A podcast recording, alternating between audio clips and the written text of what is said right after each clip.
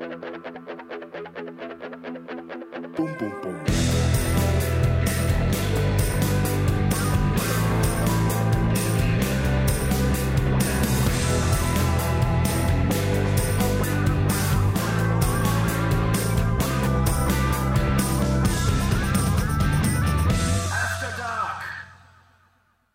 Schön, dass du da bist, Julia Neigel. Ebenfalls. Ich freue mich auf diese Ausgabe After Dark mit dir. Ich Oh. ebenfalls. Und ich begrüße auch Spock. Hallo Spock. Jens. Hallo Spock. Ha Hallo Julia. Ja, das ist, du sagtest eben, es erinnert ein bisschen an Robert Lemke. Ja, und auch an Kindheit. 70er. Ja, das ist, wenn man schlechte Laune hat. Also der kommt auch echt gut an. Den gibt es in verschiedenen Farben. Man kann den auch so richtig irgendwie hier äh, Der anschmeißen. sich sogar nach vorne, gell? Ja, ja. Und weißt du was, er fühlt sich auch gut an. Ja, der ist mega. So Aber Handschmeichler, weißt du? Und der könnte einer sein. Ja, vor allem, wenn man dem zuguckt, dann kann man keine schlechte Laune mehr haben. Nee. Und das ist Sofort doch am geht Ende das das, worum los. es geht, oder? Süß ist der. Aber sag mal, Julia, äh, zu Beginn, äh, ich musste mir das echt draufbringen, dass ich nicht Jule sage. Ja, das verstehe ich sogar. Weil als ich ein Konzert von dir gesehen habe, das muss irgendwann 1990, 91 in Nordrhein-Westfalen gewesen Stand sein. Jule. Da stand Jule Neigel. Ich glaube in Bielefeld war es. Mhm. Ähm, PC 69. PC 69 wahrscheinlich, ja. Meine Erinnerung reicht äh, zurück, dass Ich ich, ein glaube, das Konzert von dir gesehen habe, aber ich, ich meine auch Herford oder Bielefeld. Ich glaube, es war in Bielefeld. Bielefeld. Klingt gut. Ja. Es war ein Ähm, geiler Laden. Ich mhm. hoffe, es gibt ihn noch. Irgendjemand hat gesagt, es gäbe ihn nicht mehr. Das Ich weiß nicht, Spock hat ich das nicht. eben angemerkt. Ich meine, das mal gehört zu haben, dass es PC 69 nicht mehr gibt, aber Sollte das es ihn finden wir nicht jetzt mehr sofort geben, raus. könnte man ihn wiederbeleben. Gute Idee. Wenn sich jemand Auf jeden findet. Fall. Das war ein geiler Club. Wahrscheinlich er abgerissen und inzwischen neue Eigentumswohnungen oder so. Nein, War eine Diskothek in Bielefeld War. über die Oh nein. Stadtgrenzen hinaus. Hm. das war keine Diskothek, das war ein Club. Ja, ja. Aber sag mal, Jule, Julia, warum? Okay, wenn ich das jetzt erzähle, dann wird's ernst. Wir dürfen hier alles sein. Ernst, Okay. lustig, wütend. Okay, also Hauptsache am Ende ein Licht am Ende des Tunnels. Deswegen so After so. Dark. Das so und so. Also ich bin als Fünfjährige nach Deutschland gekommen mit meiner Familie als Russlanddeutsche. Wir wurden nach dem Flüchtlings-, äh, durften wir zurück nach Deutschland und bekamen deutsche Pässe. Und als Fünfjährige steht man kurz vor der, vor der Einschulung und das war dann auch relativ schnell der Fall. Und ähm, ich konnte kaum ein Wort Deutsch, weil wir in, in Russland Russisch sprachen. Außer meine Mutter waren wir alle nicht damit aufgewachsen. Und als ich dann eingeschult wurde, gab es da ein paar Klassenkameraden, Jungs, die das ziemlich lustig fanden, dass ich eben nicht aus Deutschland komme, sondern aus Russland komme, etwas anders aussehe. Wir hatten auch nicht viel Geld, wir kamen einfach aus einem anderen Land. Und nach ungefähr drei, vier Wochen, glaube ich, das ging schon in der ersten Klasse los. Ich wohnte in derselben Straße, die Schule war ungefähr 300 Meter entfernt.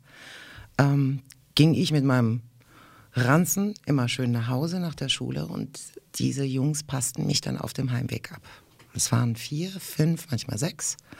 Und einer davon war der Anführer, der diese Jungs aufhetzte, auf mich loszugehen und mich zu verprügeln. Und das haben sie halt regelmäßig gemacht, eigentlich jeden Tag. Jeden Tag, nachdem ich von, also auf dem Heimweg. Und dieser Junge selber, der die aufgestachelt hat, der hat selbst eigentlich nie Hand angelegt an mich, hat aber hinten dran gesessen, hat sich dabei gefreut, dass die mich verprügelt haben. Die haben mich blau geschlagen, jeden Tag, und nannte mich Jule. So kam ich zu diesem Namen. Entschuldigung, wenn ich da einmal kurz einhake, aber deine, konntest du dich deinen Eltern nicht anvertrauen? Hat niemand in deiner Umgebung doch. gefragt, was los ist? Doch. Natürlich, ich, ich kam oft blau heim. Und meine Mutter ist erstmal in die Schule gegangen, hat sich beim Direktor beschwert. Danach ist sie sogar zu den Eltern von diesem speziellen Jungen, weil er war der Anführer. Und äh, den Direktor hat es nicht interessiert. Später gab es dann, glaube ich, auch einen Bericht, ich glaube im Spiegel, über diese spezielle Schule. Das war die Schillerschule in Mundenheim, die sehr gewalttätig war. Also da gab es viele Gewaltausbrüche innerhalb der Schule. Und ähm, es hat aber nichts gebracht. Also die Eltern haben sich nicht um diesen Jungen gekümmert. Es waren Ärzte, beide. Er war offensichtlich äh, erpicht daran, Macht gegenüber Dritten auszuüben. Er hatte fast eine sadistische Ader. Und der Direktor hat auch nichts gemacht. Also insofern gab es eigentlich für mich nur zwei Möglichkeiten. Entweder ich halte das aus oder ich wehre mich irgendwann mal. Dann gab es eine Situation, da kam mein Bruder, hat mich immer wieder abgeholt. Wenn der früher von der Schule fertig war, dann saß, stand der vor der Schule und hat mich dann sozusagen mitgenommen. Dann haben sie mich in Ruhe gelassen. Aber wenn das nicht möglich war, dann musste ich halt da durch. Und irgendwann mal hat dann meine Mutter mir ähm, den Tipp gegeben, als ich so in der dritten Klasse war und extrem gewachsen war und vor allen Dingen war ich sehr sportlich. Also das war wirklich ein Trumpf ich soll doch einfach diesen Jungen schnappen und ihn verprügeln. Und das habe ich dann gemacht. Also das heißt, bevor die anderen aus dem Busch sprangen, bin ich auf diesen Jungen losgegangen. Als allererstes habe ich den zu Boden geworfen, habe mich draufgesetzt und habe auf ihn eingeschlagen. Und ich weiß noch, wie mir das Herz da oben hing, vor lauter Aufregung, dass ich zurückschlagen muss. Also diese Art von Notwehr war ich nicht gewohnt. Ich kannte keine Gewalt. Und für mich war das eine unglaubliche Überwindung, zurückzuhauen und diesen Jungen zurückzuhauen, der mich selbst nie angefasst hatte. Genau genommen. Aber er war dafür verantwortlich, dass die anderen mich blau, blau schlugen. Also das war ein Problem. Warte mal, ich muss mal kurz. Jetzt.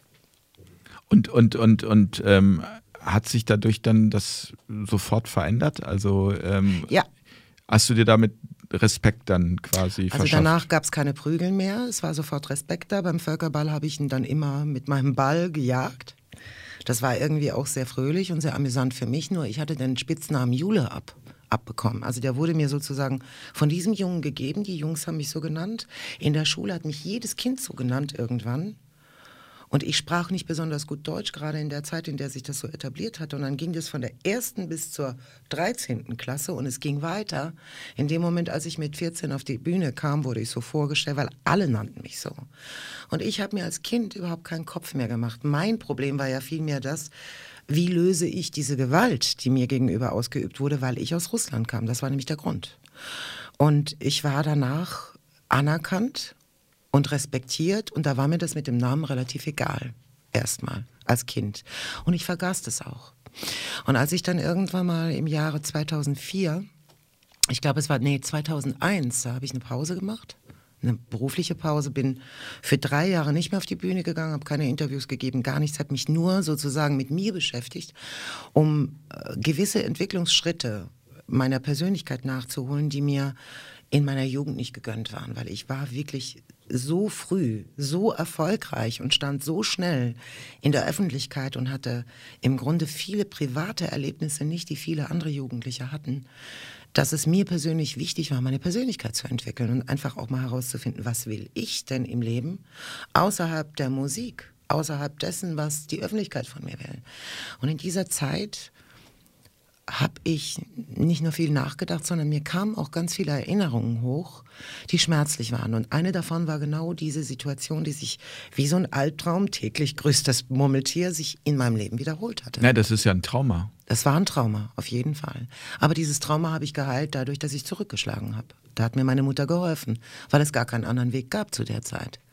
Die Lehrer hat es nicht interessiert, den Direktor hat es nicht interessiert, die Eltern hat es nicht interessiert und offensichtlich ging das jahrelang, bis irgendwann ein Artikel im, im ich glaube im, im, Spiegel drin war. Das war in den also späteren Jahren. Und, und das war einfach eine, eine Situation, die gab es nun mal. Ich war diesen fünf, sechs Jungs ausgesetzt und ging immer mit knallrotem Kopf an diesen, an diesen Hecken vorbei. Ich weiß noch, die, die waren die ganze Straße entlang und ich wusste nicht, wo sie rauskommen.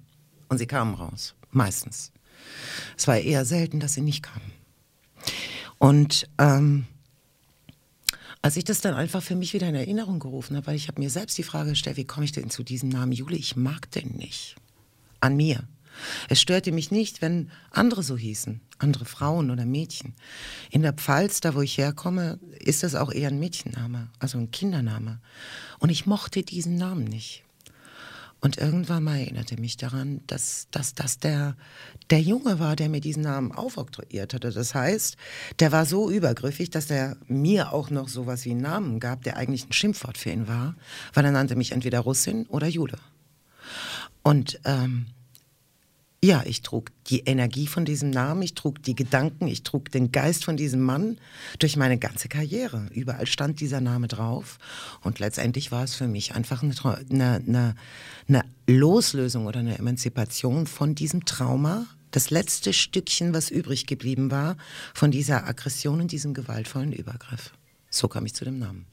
Bist du vielleicht auch da, also ich kann mir vorstellen, dass wenn man so gequält wird über einen hm. längeren Zeitpunkt, dass man dann auch irgendwie so diesen, diese Wut darin ausdrückt, dass man sagt, euch zeige ich es irgendwann mal, euch zeige ich irgendwann mal, wer ich bin. Hat das auch vielleicht damit zu tun, dass du relativ schnell ja auch relativ bekannt geworden bist? Das äh, glaube ich weniger. Also die Musik, die war schon als Fünfjährige für mich wichtig. Es gab, ähm, bevor ich überhaupt eingeschult wurde, gab es so einen Eignungstest, ob ich überhaupt in, in, in eine Grundschule darf oder ob ich in irgendeine ähm, Fremdsprachenschule muss oder was weiß ich, eine Sonderschule, weil ich kam ja nicht aus diesem Land und ich sprach kein Wort Deutsch, bevor ich eingeschult wurde. Und da wurden halt Hochbegabungen bei mir festgestellt, unter anderem musische Hochbegabungen. Und meine Mutter hat mich dann sogar vor der Grundschule äh, in die Musikschule geschickt. Sie hat mich gefragt, ob ich das möchte und dann hat wie man halt anfängt mit einer Blockflöte, bin ich da jede Woche einmal hingedackelt und habe das gemacht. Das heißt, für mich war die, die, die Motivation, Musik zu machen, die war schon in Kindheitstagen in mir drin und die hat sich durchgezogen durch mein ganzes Leben. Also das war, glaube ich, keine Form von ich zeig's euch oder Rachegefühl oder sowas. Vielmehr war es der Wunsch, dass Frieden in mein Leben einkehrt, weil ich bin in einer Großfamilie aufgewachsen, die sehr liebevoll zu mir war. Ich bin die Jüngste, meine Geschwister waren alle, die kümmerten sich um mich und wir waren einfach von Anfang an eher temperamentvoll und hatten eher dieses mediterrane Temperament, dass wir uns einfach umarmen und knuddeln und viel Liebkosungen stattfinden. Und ich kannte diese Form von Brutalität einfach nicht. Und für mich war der, der Horror, mich zu überwinden, jemanden zu schlagen. Das war für mich eigentlich die schwerste Überwindung. Und dass ich das geschafft hatte, das war der Triumph. Das heißt, auch mit mir selbst ins Reine zu kommen, habe ich viele Gespräche mit meiner Mutter geführt. Es ist in Ordnung, wenn du dich wehrst und zurückschlägst, weil das kannte ich nicht. Das war für mich Gewalt. Und Gewalt gab es nicht in der Form. Und ähm, das habe ich verinnerlicht. Und seit diesem Tag war ich einfach auch kein Opfer mehr in dieser Klasse, sondern ich war tatsächlich dann auch eine respektierte Schülerin, die auch frech wurde und die auch gesagt hat, nee, bis dahin und nicht weiter. Und da ist die Grenze. Und wenn du die Grenze überschreitest, dann gibt es eine Art von Abwehrreaktion, sei es die jetzt körperliche Art in dem Fall, wie bei diesem Jungen, oder halt eben auch verbal. Ich war sehr, sehr fleißig und für mich war sehr, sehr wichtig, dass ich die Sprache verstehe und lerne und auch zum Beispiel verbal reagieren kann. Also Wortgewandtheit und all diese ganzen Dinge, weil ich nämlich am Anfang in der ersten Klasse gar nicht verstand, wovon die redeten. Also ich wusste gar nicht, was die mir da alles in den Kopf schmissen, wenn die mich da umzingelten. Ich wusste nicht, was die mir erzählten. Ich wusste nur, die meinen es nicht gut. War für dich denn von Anfang an klar oder andersrum gefragt, ab welchem Moment war für dich klar, dass die Musik ähm, dass du das professionell machen würdest? Also ähm, ist, ist das ein fließender Übergang ja. äh, gewesen oder ist das so wie, ich sag mal, bei einem Tennisspieler, der ganz früh anfängt, Tennis zu spielen, immer trainiert wird, trainiert wird, trainiert wird, dass der irgendwann eine Profikarriere macht? Ähm. Ja, das war, das war, weißt du, es war ja so, dass meine Mutter fragte mich, weil sie eben diese Empfehlung bekommen hatte durch diesen Eignungstest, dass sie mich fördern sollte in dieser Richtung und ich, ich mochte Musik sehr. Das heißt, das war für mich nichts, wo meine Mutter ähm, mich versucht hat, in so eine Karriere reinzudrängen, sondern ich, ich war da neugierig und fand das auch spannend. Das heißt, das war Eigenmotivation. Es war auch Eigenmotivation. Sie hat es ein bisschen angetriggert und hat es ein bisschen angeschubst, aber letztendlich war es wirklich für mich Eigenmotivation. Und ähm, ich habe das mit einer ganz großen Besessenheit fast gemacht. Also gerade dieses, diese klassische Musik, dieses Instrument zu erlernen und dann in diese Musik einzutauchen. Erstmal nur als Interpretin, logischerweise. In der Klassik wird ein, ein, ein, ein Stück interpretiert. Das hat mich in so einen Trance-Zustand versetzt, in eine Art von Kreativität, wo ich alles um mich herum vergaß. Und das hat mich fasziniert.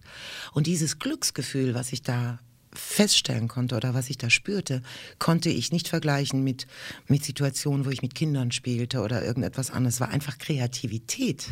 Und diese Art von Kreativität, dieses fast wie Eingebungen zu bekommen oder ein, ein Gefühl zu haben, dass man im Hier und Jetzt ist, ohne Zeit- und Raumgefühl sondern nur in diesem Gefühl des, ja, fast ein Körpergefühl für Töne zu bekommen und für Musik und, und so eine Leichtigkeit zu spüren. Das erzeugt in mir Musik, gute Musik, immer noch, jeden Tag, wenn ich sie mache.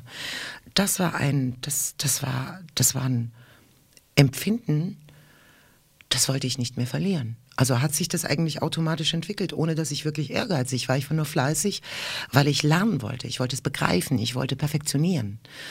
Und erst später entwickelte sich die Situation fast wie natürlich, dass der eine sagte, ja, die kann auch singen, jetzt geh, geh mal hin und frag die mal. Und dann wurde ich auf eine Bühne geschoben.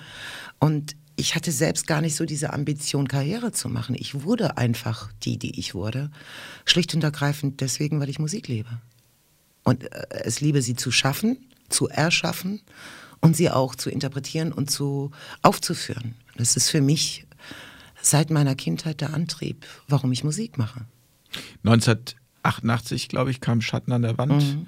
Ähm, war dir das klar, als äh, du den Song geschrieben hast, dass das so ein Hit werden würde? Also weiß man das, spürt man mhm. das, dass das ein, ein besonderer Song ist? Ja, das, das ja. Aber ob es ein Hit wird, das kann man, also da, da würde ich jetzt sagen, das ginge zu weit. Es gibt ja Menschen, die behaupten, man kann das, es gibt so ein Rezept, aber das glaube ich ehrlich gesagt nicht. Also pff. Ich habe gespürt, es ist was Besonderes, aber natürlich war es auch mein erster Song. Für mich war es so oder so was Besonderes. Ähm, es gab da so eine Art Krücke. In diesem Refrain gab es eine Stelle, dieses Wow, wow, wow, wow, wow. Mhm. Ich fand einfach keine Textzeile. Und gleichzeitig war ich total glücklich darüber, dass ich altdeutsche Sprache einbringen konnte in diese, also nicht altdeutsch, aber sagen wir mal aus der Romantik, zum mhm. Beispiel Worte wie Wohlgefühl oder so. Ich war zu der Zeit ja schon Abiturientin und hatte Deutschleistung und ich verschlang Bücher und fand natürlich die Zeit der Dichter und Denker einfach faszinierend, wie die sich rhetorisch aus, ausdrückten. Und ich liebe die deutsche Sprache, die ist einfach unglaublich schön. Und dass ich da Worte einbauen konnte in diese Melodie, die mir da vorher eingefallen war, die sich fast natürlich anfühlten, obwohl sie schon in den 80ern sicher nicht typisch waren für Pop- und Rockmusik. Also das Wort Wohlgefühl. Ja, ist, ist eins, kein, was man nicht so häufig nein, verwendet. Das ja. findet man vielleicht in irgendwelchen Büchern aus 1920. Und ähm, tatsächlich viel, fehlte mir aber bei diesem Wow, wow, wow irgendeine Art von Wort oder irgendein Bild. Und ich, ich beließ es dabei. Ich beließ es einfach dabei und dachte, ey, das ist so eine schöne Zeile.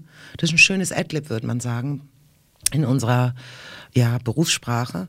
Lassen wir es doch mal ein bisschen soulig. Wir nehmen da keine Worte. Und die Kombination, die war tatsächlich ganz neu auf Deutsch in deutscher Sprache. Und das war tatsächlich auch was Besonderes, was ich selbst begriff, weil ich kannte, ich kannte Musik aus, aus, aus, aus deutschsprachiger Feder, und hatte das mir auch, auch wirklich alles reingefilmt. Also von, von Purple Schulz bis äh, Ulla Meinecke bis Nina Hagen bis Bliff und ich weiß nicht was, ich kannte die Musik, ich kannte Rio Reiser und da gab es das nirgends.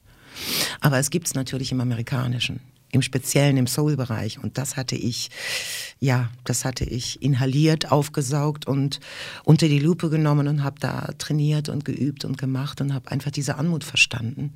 Und ich glaube, das war neu und das habe ich gespürt. Ich wusste, das ist ein deutschsprachiges Lied, das Pop und Rock und Soul-Gesang vereint. Und das war was Neues. Was wolltest du mit dem Song zum Ausdruck bringen? Also für all diejenigen, die das Lied äh, nicht kennen. Also hört es euch auf jeden Fall an. Ich kann nur sagen, ja, ja ich habe es jetzt neulich wirklich, weil wir dieses ja. Interview haben, äh, wieder gehört und habe gedacht, wow, das ist so aktuell und das, äh, also das ist auch so produziert, dass mm. man mhm. sagen könnte, das ist eigentlich zeitlos und einfach das ein Mega-Hit. Das freut mich zu hören. Es hat ja, mich sofort wieder berührt und es hat mich sofort wieder an diesen Moment in dem Konzert damals erinnert, weil das war der Song, deshalb bin ich in dieses Konzert gegangen. Das war einfach, das war einfach, das war mein Das Einstieg. hörte man rauf also, und runter. Das war der erste große Hit. Ich hatte danach natürlich noch noch einige weitere Hits, insbesondere erfolgreichere Alben, wie zum Beispiel Herzlich Willkommen als mhm. Album oder die Single Sehnsucht, die war erfolgreicher. Aber dieses Lied, das hat einfach äh, meine Karriere geprägt, weil das so outstanding war. Und weil man damit einfach nicht gerechnet hat und in den 80ern, da war entweder Neue Deutsche Welle angesagt oder es war Rockmusik aller Lindenberg angesagt und das war so, so soulig und gleichzeitig so rockig und alles irgendwie und dann noch mit, mit, mit, ähm, ja, mit, mit Loops. Also es war kein echtes Schlagzeug, sondern es gab wirklich eine Loop, die programmiert war. Auch das war neu und recht modern in deutschsprachiger Musik. Ja, was wollte ich damit ausdrücken? Ich, ich bin ganz anders rangegangen. Ich habe mich nicht hingesetzt und sagte zu mir selber, jetzt schreibe ich mal was, äh, was jetzt eine Botschaft haben soll, sondern ich habe mich vor ein weißes Blatt Papier gesetzt und habe mir eine Melodie ausgedacht und saß bei einem Freund von mir, der mein Kunstlehrer war, der wohnte im Wald und hatte ein kleines Bahnwärterhäuschen ohne Strom und ohne fließend Wasser. Und er hatte ein wunderschönes Wohnzimmer mit Schafsfällen und einem riesen Kamin, den er angemacht hatte. Und wenn ich, ähm, wenn ich einfach Ruhe brauchte, bin ich zu ihm gefahren. Da hatte Pferde draußen stehen und die hörte man dann irgendwie wiehern. Das war einfach unglaubliche Idylle. Und ich saß vor diesem Kamin die ganze Nacht bei Kerzenlicht während alles andere still war und habe geschrieben. Ich habe eine Geschichte erzählt über das Kaminfeuer, in das ich hineinschaute. Und über eine Romanze, die in dem Moment nicht passiert ist, aber die hätte locker passieren können. Einfach von, von, das war das perfekteste Ambiente, das man sich vorstellen kann. Und darüber habe ich geschrieben. Und zwar auf eine sehr romantische und sicher auch eine, eine, eine ja, äh, ja, auf eine Art und Weise, die, die, die ein bisschen zeitverrückt war. Also das hätte auch in der Sturm- und Drangzeit passieren können, oder so, so wie es beschrieben worden war. Eben mit diesen Worten wie Wohlgefühl und da gibt es noch ein paar andere.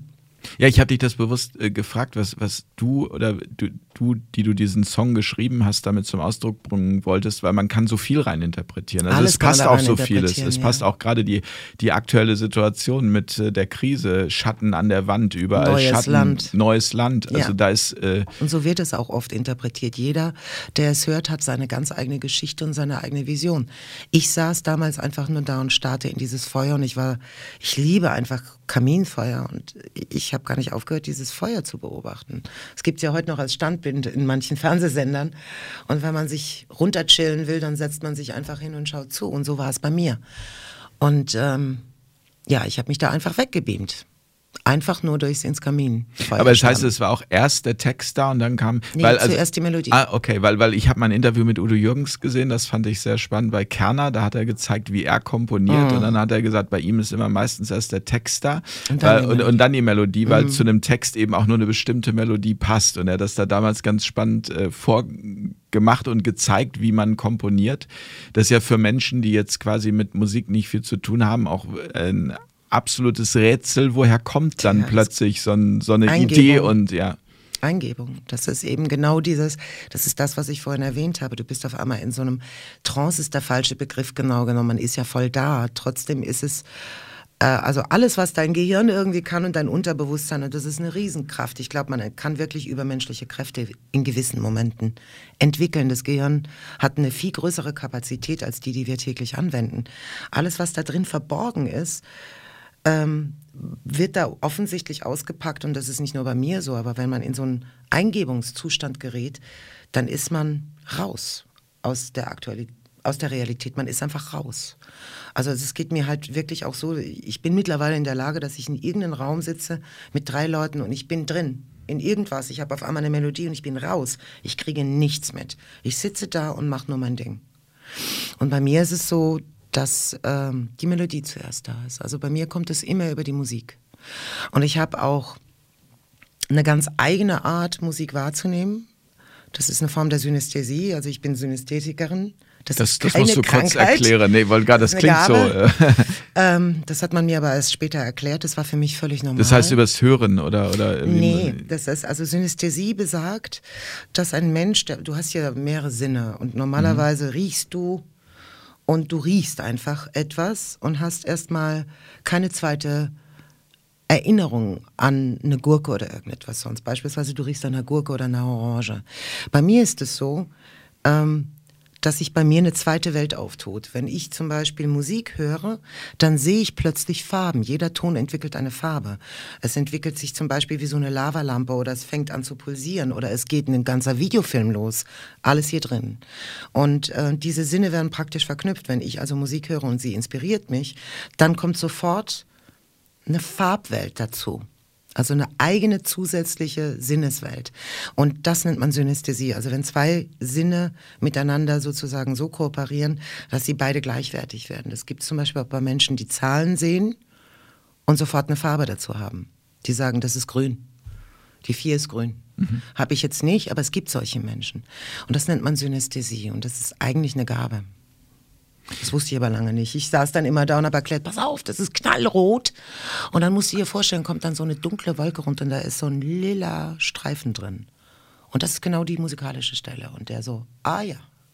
Und dann musst du das erstmal versuchen umzusetzen, was ich da sehe, ne? weil ich spiele selbst keine äh, Gitarre und kein Keyboard.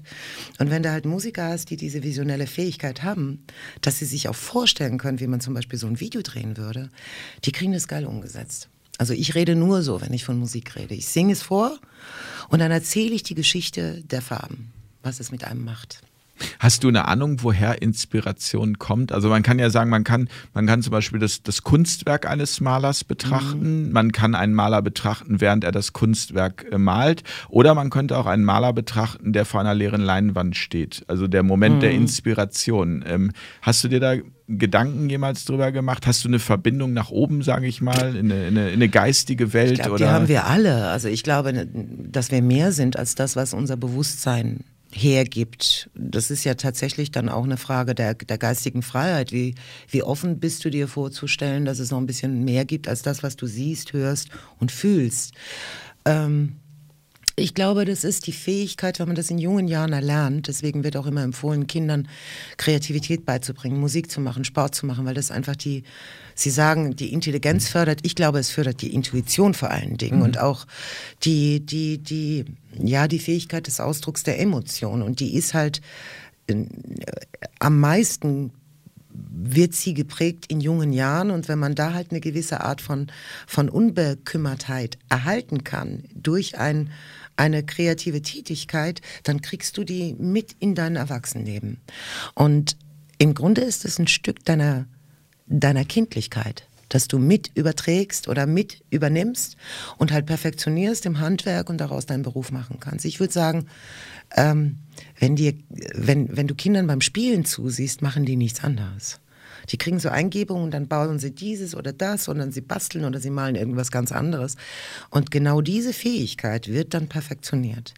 Ich glaube, dass das so was ähnliches wie, also wenn du dir den Eisberg vorstellst und du hast oben die Spitze, die mhm. du siehst und das wäre das Bewusstsein und du sagst, sagt ja jeder Psychologe, da unten drunter ist ganz viel Unterbewusstsein und da ist noch ganz viel Platz für geile Sachen, die du machen kannst, glaube ich, dass da sich genau da die Intuition bewegt für Kreativität. Und ich glaube, die hat jeder. Die Frage ist, ähm, wie viel Wasser man da reingeschüttet hat. Und das könnte mit Verboten einhergehen, mit geistigen Einschränkungen, mit Selbstzensur und vielen anderen Dingen. Aber wenn du frei erzogen bist und man dir diese Möglichkeit gegeben hat, dich an, an, an Klängen zu erfreuen, an Bildern, an Optik, an Farben, dann entwickelst du einfach musische Begabungen. Hat, ähm, sage ich mal, Schatten an der Wand dich auch unter Druck gesetzt? Also, weil, weil wenn man einmal so, wenn man mit so einem Ding gestartet ist, ja. könnte ich mir vorstellen, sitzt man dann das nächste Mal wieder vom leeren Blatt Papier am Kamin und ist aber ein bisschen verzweifelt, weil, weil ja, man. ja, gut, es hat, es hat eine Zeit lang hat's, hat's in meinem Kopf versucht, mich in Panik zu versetzen. Und dann habe ich den Affenstimmen, das sage ich dann immer, das sind dann irgendwelche Plapperstimmen, die kommen von außen, das sind die Affenstimmen, ja. die dann einmal erzählen, das musst du jetzt aber noch besser machen und du musst genau. gleich bitte noch einen hinterher und so. Und dann habe ich gesagt, ey, das sind alles fremdbestimmte Forderungen. Weg, weg, weg, weg, weg, weg. Weil mir geht's um das Glück, Musik zu machen. Das ist wirklich mein Motiv.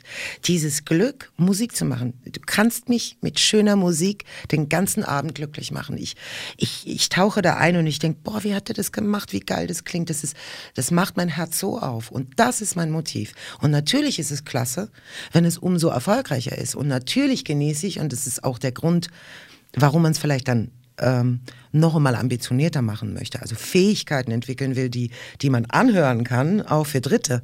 Natürlich will man auch die anderen damit glücklich machen, die es einem, die einem zuhören. Aber ich hatte den Eindruck, wenn ich mich auf diesen Druck einlasse und diese Kommerzialität zu sehr in den Prozess der Kreativität einwirken lasse, dann bin ich raus aus meinem Flow. Und der Flow ist diese Inspiration, das ist dieser Fluss, der, der einfach schreiben lässt, der, der Dinge zulässt, die man sich gar nicht vorstellen kann. Schatten an der Wand entstand in einer halben Stunde. Und zwar im Ganzen. Also die Melodie plus der Text, das war einfach da. Und das kannst du nicht erzwingen. Du kannst nicht sagen, jetzt mach mal einen Hit und schreib mal. Da sitzt du da und knobelst wie bei so einem Knobelwürfel oder so. Und da kommst du nie weiter. Jedenfalls denke ich so. Ich bin dann eher die, die, die spontan sich einfach auf die eigenen Fähigkeiten verlässt und einfach versucht auszublenden, was andere von mir erwarten. Und damit bin ich ehrlich gesagt besser gefahren, sonst hätte ich, ähm, mich selbst kopiert und ich mag mich nicht selbst als Klon sehen. Da hatte ich keinen Bock drauf.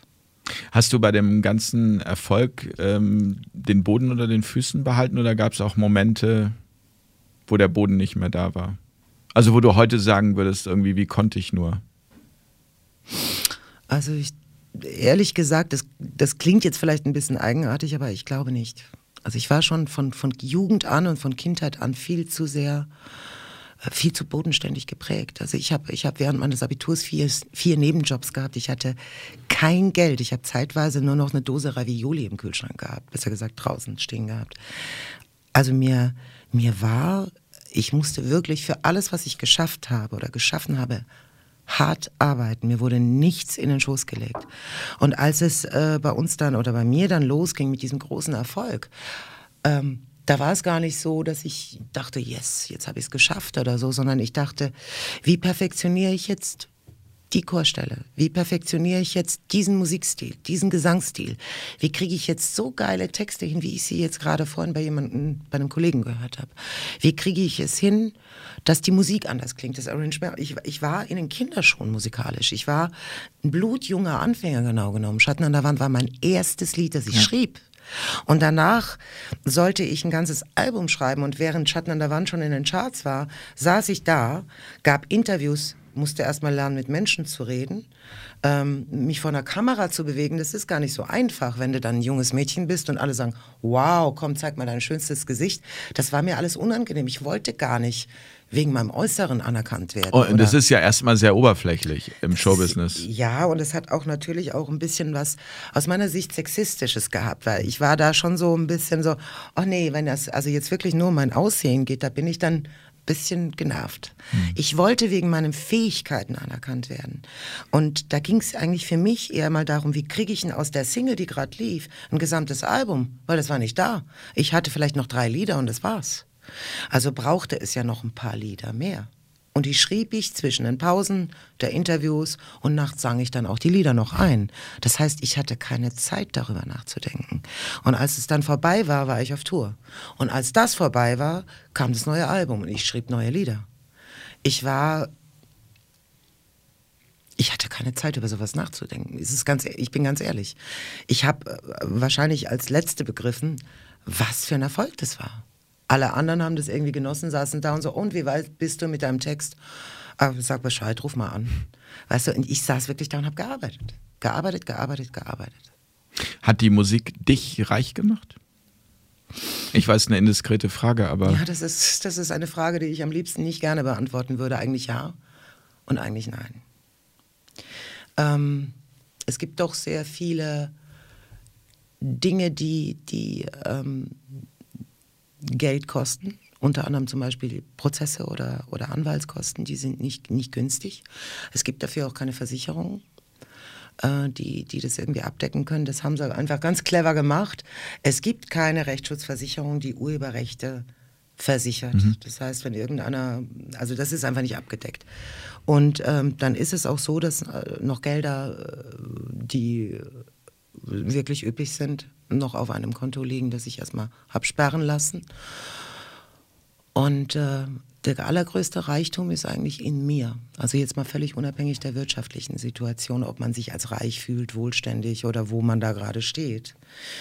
Ähm, was grundsätzlich alle Künstler im Moment wirklich zu schaffen macht. Und da, da muss ich eigentlich in die Gegenwart kommen, ist, dass in den letzten 20 Jahren es für viele Künstler gar nicht mehr möglich war, reich zu werden. Also das heißt, alle, die aus jetziger Sicht noch wohlhabend sind, und ich gehöre sicher zu den Gutverdienenden, die haben es eigentlich geschafft aus der Zeit davor sich eine Etablierung durchzuführen oder zu erarbeiten, die ihnen möglich gemacht hat, dass sie erstens mal noch CDs verkaufen, dass sie ein Publikum haben, das das auch noch wertschätzt und dass man eben halt ähm, äh, ja, Konzerte macht und äh, die Tickets gekauft werden und einfach eine Etablierung erarbeitet hat und eine Reputation, die einem die Möglichkeit gibt, dass man sich etablieren dass man etabliert bleibt. Wir reden jetzt nicht von den absoluten Burnern, wir reden jetzt, sagen wir mal, von den wirklich erfolgreichen Leuten, mhm. die aber jetzt nicht die super, super, super, Superstars sind. Und alle, die in den letzten 20 Jahren begonnen haben, mit Ausnahme von Helene Fischer vielleicht und zwei, drei anderen, da musst du wirklich richtig ackern, um das einzunehmen, was ich in meiner Jugend alleine schon verdienen konnte. Und Woran liegt das? Und ich habe ich hab tatsächlich noch ein paar andere gehabt, die parasitär an Sachen mitverdient haben, die sie niemals hätten bekommen dürfen. Woran das liegt? Naja, ich denke, die, also ich würde jetzt mal sagen, die öffentliche Wahrnehmung ist ja eher, es geht den Künstlern gut. Super. Ganz fantastisch. Okay, also da müsste ich ein bisschen ausholen. Ja, gerne. Deswegen ähm, habe ich darauf hingeführt. okay, also es gab, bevor das ähm, Internet entstanden ist, da, da werden sich die Älteren noch dran erinnern, es gab zuerst mal E-Mails und dann gab es Computer und auf einmal macht es plopp und dann hattest du Google und dann hattest du www.de und so weiter. Es gab zu diesem Zeitpunkt für Künstler zwei Möglichkeiten, sehr viel Geld zu verdienen. Das eine war CDs verkaufen oder LPs oder Konzerte zu machen. Und diese zwei Wege standen Künstlern offen. Es gab ähm, ein, eine, eine, eine Struktur der guten Sitten, dass also die, die Bevölkerung auch anständig genug war, diese CDs zu kaufen mhm. und sie nicht irgendwie per, per äh, Raubkopien unter den Markt zu werfen. Das ging auch gar nicht, weil die, die, die Vertriebssituation war einfach kontrolliert. Es gab äh, Plattenindust Plattenindustrie, es gab äh, oder eine Musikindustrie, es gab auch die entsprechenden Musikläden, es gab ja eigene Musikläden sogar, wie zum Beispiel WOM noch damals. Und ähm, dadurch war ein wirklich gesunder, intakter Wirtschaftsmarkt vorhanden, der ähm, einem talentierten Künstler es möglich gemacht hat, von seiner Arbeit zu leben, insofern er meinetwegen alle zwei Jahre ein Album veröffentlicht hat. Wobei ich glaube, noch besser gelebt haben die Plattenfirmen, oder? Weil Natürlich, das, was ausgeschüttet so. also, wurde, war, war so ja. So ähm, Dass die immer den größten Reibach gemacht haben, das war eigentlich klar. Also es lag einfach an der, an der Waffenungleichheit. Das waren die größten Konzerne, die hatten die teuersten Anwälte in ihren Justiziarabteilungen sitzen und da wurden Deals gemacht, bevor man überhaupt wusste, was Genau, man wurde mit einem Vorschuss gelockt. Ja, ja. genau. Und es gab, es gab natürlich auch viel unlautere Verträge, die dann zeitweise später auch als sittenwidrig galten. Da gab es dann auch Künstler, die sind vor Gericht gegangen. Ich erinnere an George Michael zum Beispiel. Ich glaube, der hat sogar gewonnen. Und ähm, dann kam das Telemediengesetz. Das wird dir jetzt wenig sagen. Nee, äh, gar nichts. Ja, es gab das, es hieß vorher Telekommunikationsgesetz und dann haben sie es umgewandelt in Telemediengesetz. Es war eine nationale Gesetzgebung, die sollte sich. Ähm, Wann war das? Entschuldigung, aber Telekommunikationsgesetz sagt mir was. Aber in den 90er Jahren. Okay. Und umgewandelt wurde sie, glaube ich, 1998 in Telemediengesetz und da wurde festgelegt, wie ähm, äh, wie die Digitalisierung vonstatten gehen soll, insbesondere für Hoster, Provider, also für die Firmen, die sozusagen Space, alles auf Englisch, Raum anbieten im Internet oder wie sie sich äh, zu verhalten haben im Zusammenhang mit, mit Plattformen, wo, wo dann auch Nutzer draufgehen und welche Inhalte und, und so weiter und so fort. Und da wurde eigenartigerweise seitens der Bundesregierung äh, eines weggelassen. Zwei Sachen eigentlich weggelassen, nämlich wie geht man mit Urheberrecht um? Auf digitalen Plattformen oder überhaupt? Und wie geht man mit Persönlichkeitsrecht um? Also zum Beispiel Beleidigungen, Mobbing, Diffamierungen. Diese zwei Aspekte fehlten völlig. Die gab es nicht. In diesem Gesetz wurde eigentlich klargestellt, dass die Provider, die, also die ganzen Firmen, die mit äh, zur, also die mit Räumen, die sie im Internet zur Schau oder zur, zur, zur Verfügung stellten für, für, für Nutzer, ähm, dass die überhaupt keine Haftung dafür übernehmen müssen, was da hochgeladen wird. Also auch urheberrechtlich geschützte Werke hochgeladen werden. Die waren raus. Die waren komplett aus der Haftung. Die, die durften einfach nur kassieren, und zwar über Werbung. Also denen ihr Konzept war, sie schalten Werbung, die Leute legen was auch immer online, und damit verdienen die ihr Geld. Sind wir jetzt bei YouTube zum Beispiel? Zum Beispiel. Da gab es Millionen von verschiedenen. MySpace war auch so ein Thema. Mhm. Also es gab die verschiedenen Rapid Share, äh, Napster, es gab alles Mögliche. Also die haben einfach so unglaublich viel Gewinn gemacht mit der Nutzung von Urheberrechten wie zum Beispiel ein Musikwerk oder einem Film oder meinetwegen auch Fotografien. Das kann man sich nicht vorstellen. Diese Industrie ist so explodiert. Und das kann man jetzt natürlich in der Forbes-Liste sehen. Wer hat wirklich den größten, also wer ist der reichste Mensch der Welt? Oder wie viele, wie viele Menschen sind es, die in der, in der IT-Branche arbeiten? Es sind fast alle. Und die Nutzer, unsere eigentlichen Fans, haben aus Liebe zur Kultur und zur Musik und zu ihren, ja, zu den Dingen, die das mit ihnen verbindet, emotional, haben das alles hochgeladen und sind sich darüber gar nicht im Klaren gewesen, dass Urheberrechtsverletzungen damit entstehen und dass es vor allen Dingen eine Form von Plünderung geben wird, nämlich Kulturplünderung. Und das geschah fast unmerklich für uns. Das entstand durchs Internet und irgendwann 2004 merkte man es. Man merkte, dass die Plattenfirmen immer weniger wurden man merkt, also es gab eine, eine sehr große äh, Mittelstand. Aber, aber, Entschuldigung, haben die Plattenfirmen das nicht, also haben die das nicht gemerkt oder haben die nichts dagegen unternommen oder war denen das nicht klar oder waren die wiederum daran so beteiligt, dass sie dann einfach das Geld nur auf anderem Wege ähm, so richtig, vereinnahmt haben. Also wieso hat die Plattenfirma da nicht interveniert? So richtig war, also wir haben damals nicht miteinander über solche Themen gesprochen, Plattenfirma und Künstler. Das war irgendwie, entweder haben die das intern gewusst oder nicht gewusst oder unterschätzt. Tatsache ist, dass diese Regierung es einfach gemacht hat, dir das Telemediengesetz rausgehauen. Wenn du da reingeguckt hast, aus heutiger Sicht, da schlackerst du mit den Ohren und kriegst so eine Wut weil das ganz klar war. Da ging es darum, hey, freie Haus, Kulturgut, bitte plündern. Macht okay. eure Milliarden mit den Künstlern Deutschlands. So lief das ab. Das war, das war 19, wann genau? Also ich glaube 1998, ich muss genau gucken. Also wer wer war da Kanzler? Ähm, kannst du mal, mal gucken, Spock? Das würde mich mal interessieren. Nee. Wobei, du musst das Telekommunikationsgesetz vorher sehen. Ich glaube, das war bei Kohl schon. Das wurde dann nur noch einmal umbenannt. Da muss es ja Schröder gewesen sein wahrscheinlich. Ich glaube, ne? Kohl war es am Anfang. es war mh. Kohl und dann kam Schröder hinterher, mhm. ganz genau. Also Gerd der hat Schröder. es dann noch. Ja, ich glaube, dass es in diesen zwei Legislaturperioden passiert ist, dass man also genau das gemacht hat. Und ähm, die ersten Auswirkungen hat man dann, glaube ich, gemerkt als Frau Merkel kam. Oh, und du sagst davor. aber mit Absicht, das verstehe ich richtig. Ja, Politisch aus heutiger Sicht. Aus heutiger Sicht würde ich sagen, ich, äh, also ich würde wetten, es ist Vorsatz gewesen. Ich meine, es hat niemand einem direkt ins Gesicht gesagt, also auch die Gespräche, die ich dann mit Politikern geführt habe. Äh, aber alle, alle Gespräche deuten darauf hin. Es gibt einfach so dezente Einwürfe, von denen du einfach weißt, ja klar. Wenn man sagt, da muss ich erstmal mit dem Geschäftsführer von Google reden, da brauchst du dir eigentlich keinen Kopf mehr machen, da weißt du genau, was los ist. Und so haben wir das halt in den, also ab 2010 öfter mal gehabt, dass irgendein Mitglied irgendeines Rechtsausschusses dir gegenüber saß und sagte, ja, ich weiß, es ist ein Urheberrechtsausschuss, Urheberrecht, also wir müssen wir erstmal mit Geschäftsführung von Google reden. Da sitzt du dann da und sagst, können Sie das bitte uns schriftlich geben? Dann geben wir es gleich der, mhm. der, den Medien weiter, den Journalisten, damit die auch mal wissen, mit wem wir es hier zu tun haben.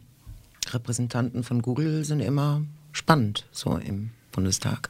Also solche Dinge, daran kann man das einfach erkennen. Aber warum, was ist deine Erklärung, warum soll, ich frage jetzt mal ganz naiv, aber warum sollte die, also damit, damit, also ich es verstehe, damit auch die Community es mhm. versteht, ähm, warum sollte sozusagen die Regierung Interesse daran haben, das so für Google zu öffnen? Also sind da irgendwelche Schmiergelder geflossen oder also oder was oder ist das dann einfach doch auch politische Naivität? Hat man sich nicht genügend Kopf drum gemacht, weil man gesagt hat, ja, das ist jetzt halt der Trend Silicon Valley, da kommt immer mehr und wir wollen halt auch irgendwie äh, den Weg mitgehen, Digitalisierung und äh, wollen uns dem nicht in den Weg stellen? Weil wenn du sagst, es ist eine Absicht dahinter, dann, dann also. Ich glaube, es war eine politische Agenda. Also ich möchte jetzt auf ein Zitat von der Frau Merkel zurückkommen, die hat an irgendeinem, ich glaube beim 60. CDU-Parteitag gesagt, wir hätten als Gesellschaft kein Recht auf, äh, kein nicht, nicht ewig das Recht auf, auf, auf ähm, Demokratie und soziale Marktwirtschaft. Das waren ihre Worte. Und es ging immer und immer und immer wieder, das kann man wirklich nachlesen, das ist auf diesem Parteitag gefallen.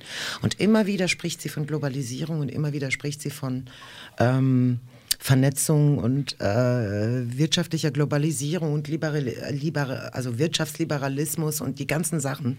Und vermutbar, sie wird es mir sicher nicht bestätigen, wenn ich ihr gegenüber säße, ähm, ging es wirklich darum, dass man Silicon Valley einen Zutritt zum europäischen Markt ver vergeben wollte. Man muss einfach wissen, wie das deutsche Urhebergesetz aussieht. Das deutsche Urhebergesetz ist, zumindest meiner Auffassung nach, glaube ich, das stärkste und beste Gesetz für Künstler und Urheber welches es in der Welt gibt. Und zwar hat sich das entwickelt historisch nach dem Zweiten Weltkrieg. Es wurde dann erstmal es wurden erstmal Grundrechte hergestellt, also die Grundrechte wurden erschaffen und dann gab es denn der, verschiedene Verträge, wie zum Beispiel den Sozialpakt I, der bestimmte Leitsätze für Menschenrechte integrierte, für alle europäischen Staaten, die das untereinander unterschrieben haben und sich gegenseitig garantieren.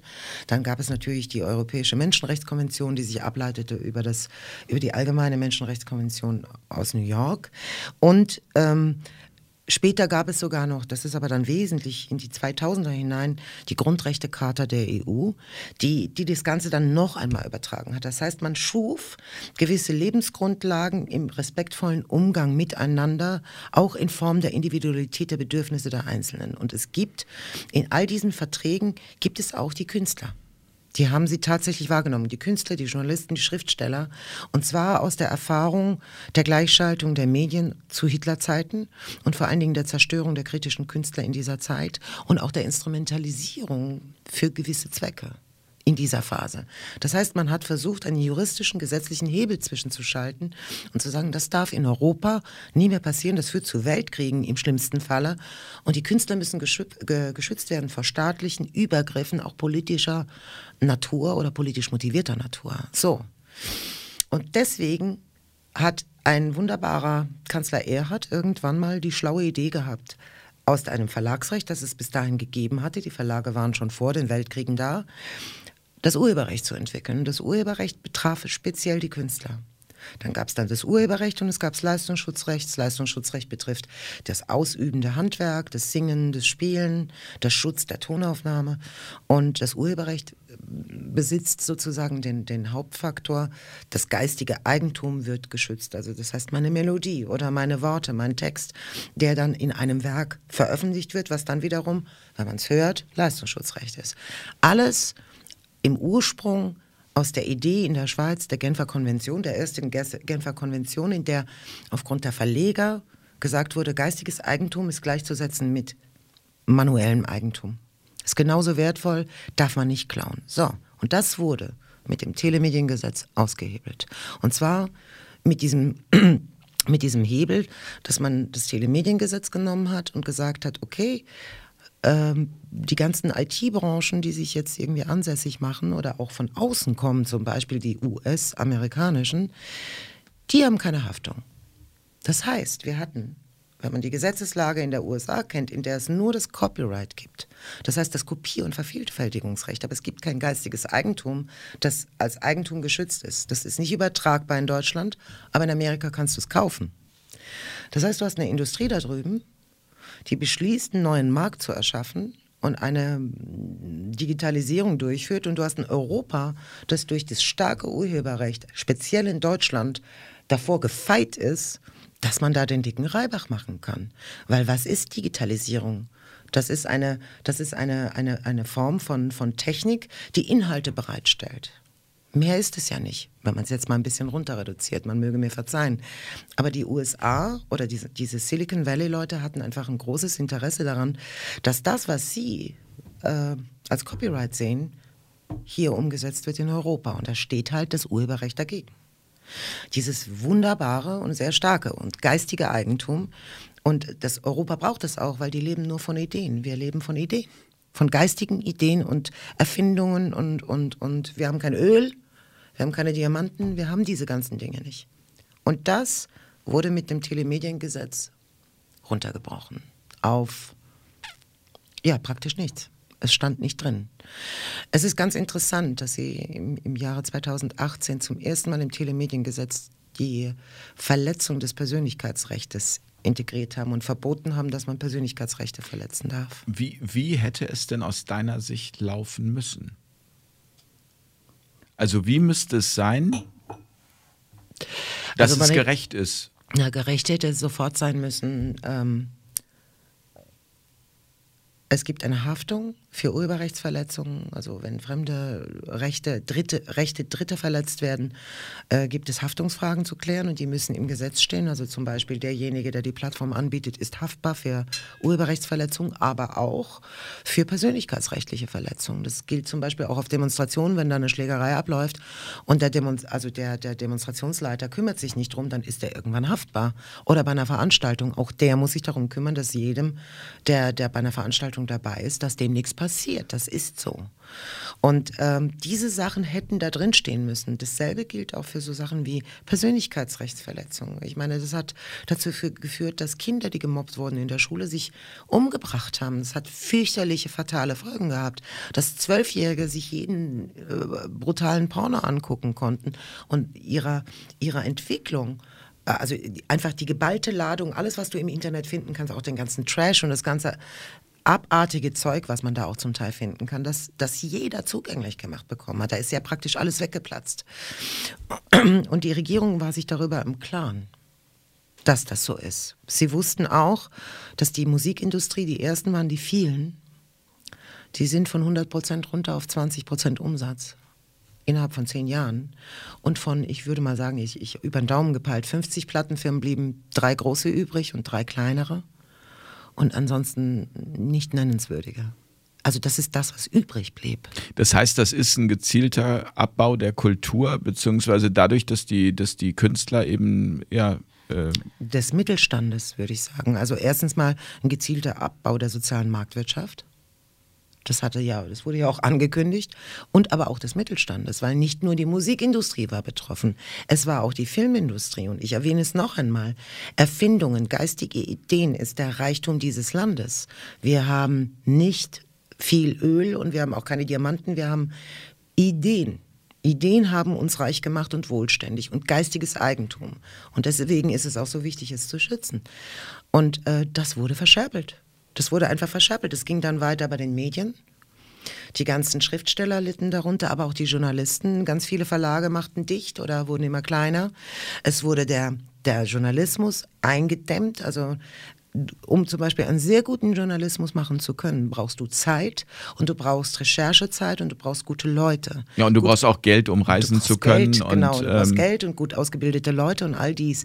Das wurde alles runtergestampft, weil der Wert, die Wertschöpfung, die ja vorher existierte durch das Urheberrecht, das ist ja, das deckt ja auch den Journalismus ab, die, die wurde runtergedampft auf Null. Und die Menschen und gerade die Generationen, die kamen, die damit äh, täglich konfrontiert sind, wurden, denen wurde anerzogen, es gibt alles kostenlos. Also wenn man von frei sprach, sprach man von kostenlos. Ja, und das Internet war dann ja eigentlich eine, eine, nur noch eine Werbeplattform für Veranstaltungen. Das heißt, das Geld musste man sich auf der Straße verdienen. Genau, weil die so Werbung, genau, weil die, also, und wenn man jetzt die Werbung nimmt, die zum Beispiel YouTube gemacht hat, ähm, da gab es bis vor kurzem nicht einmal für, für die Songwriter Geld über diese Werbeplattform. Da hat der User, der Nutzer, der das hochgeladen hat und einen Vertrag mit YouTube gemacht hat, der hat an den Klicks verdient. Der hat daran verdient, ob McDonalds oder wer auch immer die Werbung Geschaltet, aber nicht jemand wie ich. Und das muss man sich einfach mal reinziehen. Das heißt, es wurde uns die komplette Kontrolle über unser Eigentum und unser Werk, über unsere kreative Arbeit entzogen und nicht nur uns. Es wurde den Medien entzogen, es wurde den Schriftstellern entzogen, den Filmeleuten. Wer da jetzt riesen, den, das ist ein riesen Wirtschaftszweig. Wäre bei den Musikern dann jetzt nicht die GEMA zuständig gewesen?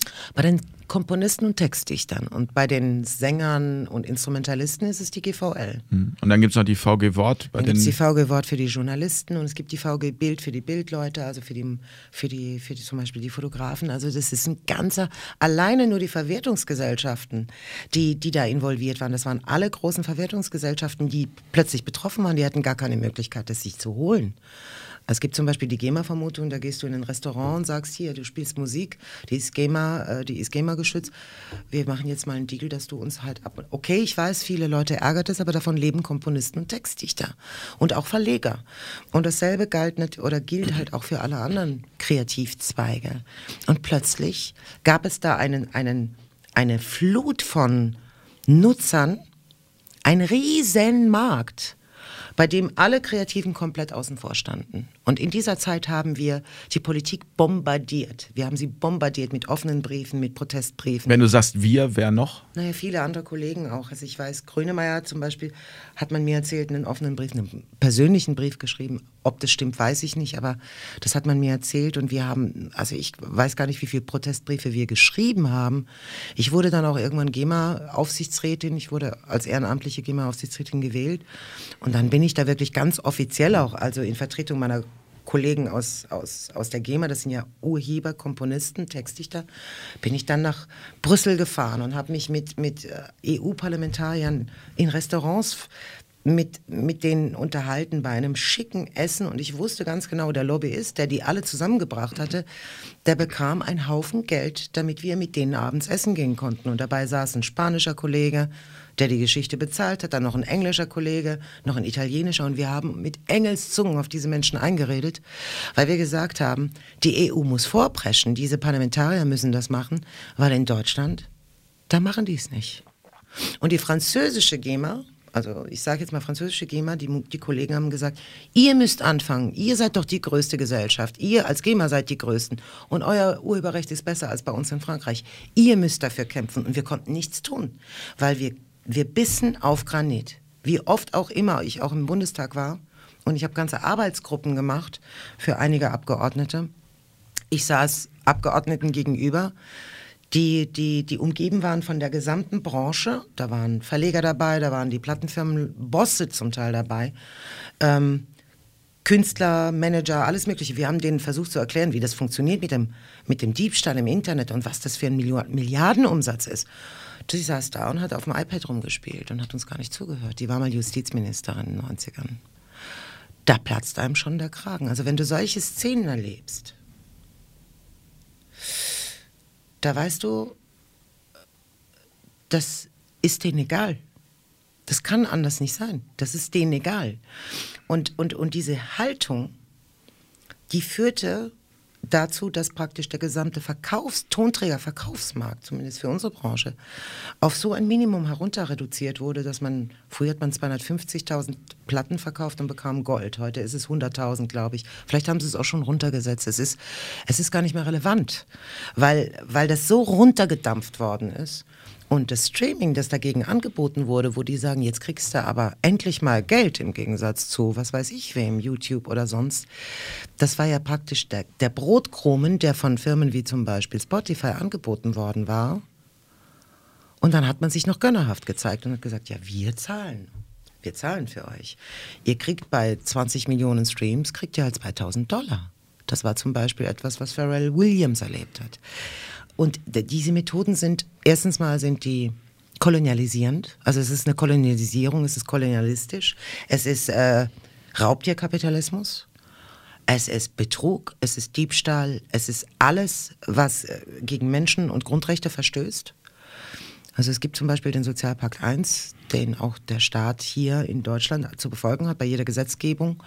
Artikel 15 Absatz 1 C Absatz 2 und Absatz 3 Sozialpakt 1, ICSTR nennen die den. Entschuldigung, dass ich lache, aber das ist beeindruckend, wie du mit äh, Gesetzestexten um dich wirfst. Naja, das ist, man lernt es halt, wenn man sich einfach diese Sachen reinzieht. Äh, das, da muss man kein Jurist sein, um solche Sachen auch zu verstehen. Und da steht halt drin, der Staat hat dafür Sorge zu tragen, dass das materielle und immaterielle Interesse der Künstler, also wirtschaftliche Durchsetzung, Schutz von geistigem Eigentum und so weiter, nicht nur gefördert, nicht nur gewahrt wird, gefördert wird, sondern auch durchgesetzt wird. Innerhalb der Gesellschaft. Also innerhalb des Volkes. Das steht da drin. Aber dass der Staat, das erinnert mich so auch an das, was wir gerade jetzt auch in den letzten 15 Monaten erlebt haben, ja. dass der Staat nicht mehr für die Bevölkerung und fürs Volk da ist, obwohl immer noch ein Großteil glaubt, dass er das äh, äh richtig macht. Aber äh, werden ja auch immer mehr, die sagen, irgendwie so langsam fangen wir doch das Grübeln an, was die ganzen Maßnahmen ja jetzt zum Beispiel ähm, angeht. Erinnert mich das doch auch an, sehr an das, was du da gerade aus dem Bereich erzählst. Das ist irgendwie in, in allen Bereichen so, dass es immer mehr dahin geht, dass äh, ja, es sehr zentralistisch sich zuspitzt. Also es geht, es geht um, also zumindest kann ich das von, was uns betrifft, sagen. Ähm, es ging ganz klar um Wirtschaftslobbyismus im Zusammenhang mit der Hightech. IT-Branche oder Industrie und, oder Big Tech-Industrie. Es ging ganz klar darum, dass die, dass die da, da ist einfach Lobbyismus vorhanden. Ich meine, warum wird bis heute nicht gesagt, wer bei denen im Bundestag an und ausgeht? Die weigern sich ja heute noch zu sagen, welche Firmen das ist. Ich meine, Google hat, glaube ich, direkt in Berlin neben Bundestag sein Büro aufgemamt. Warum passiert das? Weil die einfach überall Einfluss nehmen. Und ich glaube, Entschuldigung, die Bill und Melinda Gates Stiftung auf der anderen Seite. das es ist wirklich, es ist, es ist, also als das passiert ist, als uns das Berufsverbot erteilt wurde, als wir ab März plötzlich davor standen und nicht mehr arbeiten durften, war uns allen klar, ach du meine Güte, jetzt passiert eine Katastrophe. das heißt, jetzt geht auch noch das Live-Geschäft weg. Ja, das war das einzige Standbein, was noch da war. Also wenn ich dir das jetzt so erzähle, da sind Menschen draufgegangen bei diesem Telemediengesetz. Da sind Existenzen kaputt gegangen. Da sind ganze äh, Branchenzweige platt gegangen. Also da gab es Arbeitslose, da gab es verzweifelte Existenzen, die sich auch umgebracht haben. Das waren dramatische Situationen für uns. Das hat bloß keinen interessiert. Und, und jetzt hat man es irgendwie geschafft, also die Besten der Besten und die Erfolgreichsten der Erfolgreichsten haben es irgendwie geschafft, den Markt zu, im Rahmen zu halten und dann haben sie Teams und haben dadurch einfach letztendlich auch die soziale Situation einigermaßen im Griff. Und ich rede jetzt nicht von denen, die irgendwie im Internet auf ihre Art alternative Geschäftsmodelle entwickeln, wo du praktisch nichts verdienen kannst. Und dann sagen sie, und das darfst du jetzt auch nicht mehr. Und dann? Dann geht natürlich in einen Menschen wie mir zum Beispiel, der seit 15 Jahren kämpft für Urheberrechte im Internet, weil man genau weiß, dass das Kulturplünderung par excellence ist und im Grunde auch gegen das römische Statut verstößt, also völkerrechtswidrig ist. Da geht einem sofort, da läuft sofort ein Film ab. Was passiert mit dem Techniker? Was passiert mit den Musikern? Wie, äh, wie sollen wir das machen? Was ist mit den Versicherungen? Und es war einfach vollkommen klar, es fühlte sich niemand zuständig. Niemand. Und bei mir klingelte das Telefon und alle erzählten mir in verschiedenen Bundesländern sitzend, was jetzt los ist. Also welches Bundesland gibt kein Fördergeld und es waren die meisten und wie verhält sich äh, der Jobcenter und dies und das und das und der eine will, dass man das Auto verkauft oder die Gitarre verkauft oder irgendetwas sonst. Und mir war klar, das ist kein Zufall. Dass die uns nichts geben, ist kein Zufall, weil das war schon 15 Jahre so. Die haben ja nicht einmal dafür, darauf geachtet, das Urheberrecht einzuhalten, geschweige denn den Sozialpakt 1 einzuhalten. Und das ist ein Menschenrecht. Das war egal wie viele Gespräche man geführt hat, die haben es einfach nicht gemacht. Oder gesagt, sie müssen erstmal mit Google reden. Und dass das so gelaufen ist, ab dem Zeitpunkt, wo wir Berufsverbot hatten, sei mal dahingestellt, ob das berechtigt war, uns äh, die Hallen zu schließen oder nicht, das lassen wir mal außen vor. Aber dass wir nichts gekriegt haben, dass die Fördergelder nicht ankamen, dass die meisten von uns erst ab November, Dezember zum ersten Mal durch diese Neustadthilfe nannten sie es? Nee, ja. sie es gab ja verschiedene Hilfen. Also es gab eine Novemberhilfe, eine Dezemberhilfe. Genau. Also viele bekamen zum ersten Mal November- und Dezemberhilfe. Das war das erste Mal, dass sie vom Staat sozusagen eine Art von Hilfe bekamen und die nannte sich Hilfe statt Entschädigung. Und genau genommen ist es eine Entschädigung. Stattdessen stand in den Förderprogrammen, es ist eine Subvention. Das bedeutet, sie müssen es einem nicht ausbezahlen. Das heißt, sie haben sich darum gedrückt, die Haftung zu übernehmen, die sie hatten. Und zwar von Anfang an. Und zwar seitdem diese Katastrophen für diese Branchen passiert sind. Und als das dann geschah, war klar, das bringt Leute um. Daran sterben Menschen in unserer Branche. Und so war es dann auch. Vom ersten Selbstmord erfuhr ich im Juni letzten Jahres. Und so ging das ständig. Und ich weiß jetzt schon von zwölf. Und wenn du jemanden, eine Kollegin bei mir zum Beispiel fragst in, in Berlin, die weiß von 25 in Berlin. Das heißt, wenn wir alleine unsere persönlichen Erfahrungen zusammentun, kommen wir auf leider viele Menschen, die sich das Leben genommen haben und von denen wir wissen, explizit wissen, die sind so verzweifelt gewesen, weil ihnen die Existenz unter den Füßen weggerissen wurde und niemand geholfen hat und man gesagt hat, jetzt stellt euch nicht so an, seid mal solidarisch. Und das war's. Und dann werde ich verdammt nochmal ziemlich wütend. Und dann bin ich entsprechend aktiv geworden ja, im letzten Jahr. Also eigentlich entgegen meiner, meiner Üblichkeiten, dass ich äh, nicht jede Woche mit Politikern telefoniere, weil das halte ich eigentlich, was mein Nervenkostüm betrifft, nicht wirklich aus. Aber in diesem Zusammenhang dann schon. Was hast du konkret gemacht? Also ich habe zuallererst mal im April letzten Jahres einen offenen Brief geschrieben an 72 Amtsträger, davon alle Wirtschaftsminister aller Bundesländer, Kulturminister, Ministerpräsidenten oder Präsidentinnen, an die Frau Merkel, an Frau Grütters, an Herrn Spahn, Frau Sch Herr Scholz, ähm, an den Wirtschaftsminister und noch ein paar andere Ämter. Ich glaube, als Antidiskriminierungsabteilung. Und ich glaube sogar an die Abgeordnete, die sich für Menschenrecht zuständig sieht. Und ich habe sogar noch nachgefragt, an wen kann man sich wenden, wenn Menschenrechte verletzt werden. Und zwar Menschenrechte deutscher Bürger, bitte. Ich hätte gerne eine konkrete Adresse, die man nicht erst äh, in New York findet, weil da weiß man, dass da Leute sitzen, aber ich hätte gerne bitte eine in Europa.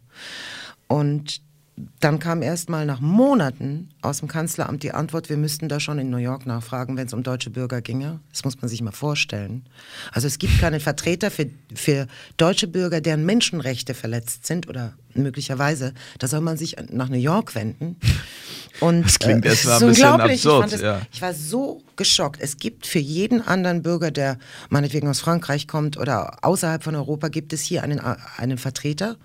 Also gibt es hier eine Zuständigkeit außerhalb, wenn es kein deutscher Bürger ist, aber nicht für die eigenen deutschen Bürger. Und das hat mich schon mal fürchterlich aufgeregt, weil ich sehe hier Menschenrechte von uns verletzt. Und ich hätte gerne mal mit jemandem darüber gesprochen, der ja, der mal Zeit hat und der mit uns darüber reden kann und der sich dann mal vielleicht mal mit der Regierung hinsetzt. Aber offensichtlich äh, hatte man das gar nicht eingeplant, dass das möglich sein könnte. Das heißt, du hast aber insgesamt nur eine Antwort bekommen. Habe ich das jetzt richtig? Ich habe ein Schreiben, nein, nein, ich habe ein Schreiben bekommen von der, vom Kanzleramt mit dieser Antwort. Aber es dauerte Monate. Es dauerte Monate, das war viel zu lang. Und äh, ich bekam relativ schnell eine Antwort von einem Mitarbeiter von Herrn ähm, Altmaier. Altmaier heißt er, gell? Wirtschaftsminister. Ja, genau. Hm. Ähm, auf die ich dann, weil er sprach, in unserem Deutschland äh, wäre das halt eben gerade so und so und so. Und ich, ich war dann so erbost, dass ich zurückschrieb, also er müsse eigentlich wissen, dass das nicht sein Deutschland ist, sondern die Bundesrepublik Deutschland. Und er wird eigentlich von uns bezahlt. Und er möge bitte aufhören mit solchen komischen Solidaritätsbekundungen unser Deutschland und wir müssten da jetzt alle gerade mal durch. Hier sterben die Leute, weil sie sich umbringen und hier gehen Existenzen kaputt und es kann nicht angehen, dass ein Herr Altmaier sagt, es passiert sowas nicht und es geht kein Job verloren und die Leute drehen hier völlig durch. Also ich möchte bitte eine Antwort. Dann kam danach nichts mehr. Dann kam stattdessen eine Einladung ähm, äh, als, als Sachverständige im Bundesausschuss für Kultur und Medien im Bundestag. Das war am 17. Juni, glaube ich, 2020. Und äh, da habe ich dann auch Tacheles geredet, da saß ich dann da drin. Als einzige Künstlerin im Übrigen, alles andere waren BWLer und ich weiß nicht was, Lobbyisten oder, oder auch Vertreter von Verbänden, die da auch ihren Job gut gemacht haben. Aber ich war die einzige Künstlerin, die aus der freien Wirtschaft kam. Und ähm, ich habe dann natürlich auch ganz klar beschrieben, was los ist. Also wie die Situation aussieht. Dass es zum Beispiel Länder wie Rheinland-Pfalz gab, die haben gar nichts bezahlt an Künstler. Da hieß es, du hast kein Gewerbe, nee, du bist raus. Du hast keinen Betriebskosten, hast also keinen geleasten äh, Wagen, hast kein Büro oder irgendwas, dann kriegst du gar nichts. Und dann standen die Leute da und die waren pleite oder sie mussten ihre Rente auflösen, die sie eigentlich geplant hatten, wenn sie nicht mehr arbeiten können. Ich meine, was sind das für Umstände? Und äh, habe da natürlich da auch mal Tacheles geredet. Das war, glaube ich, auch nicht ganz angenehm für einige. Aber hast du das Gefühl gehabt, das kam an? Also die haben das verstanden? Oder war das auch so eher so, wie du es eben geschildert hast, jemand, der da sitzt mit, mit, dem iPad und denkt, ja gut, lass die mal nein, reden. Und, nein, nein, das, äh, nein, das, das, das wäre unfair. Nein, die saßen dann wirklich auch schon da und waren auch alle ein bisschen betröppelt. Und es sind ja diejenigen, die im Kulturausschuss sind, die machen das ja gerne. Mhm. Die entscheiden sich dafür.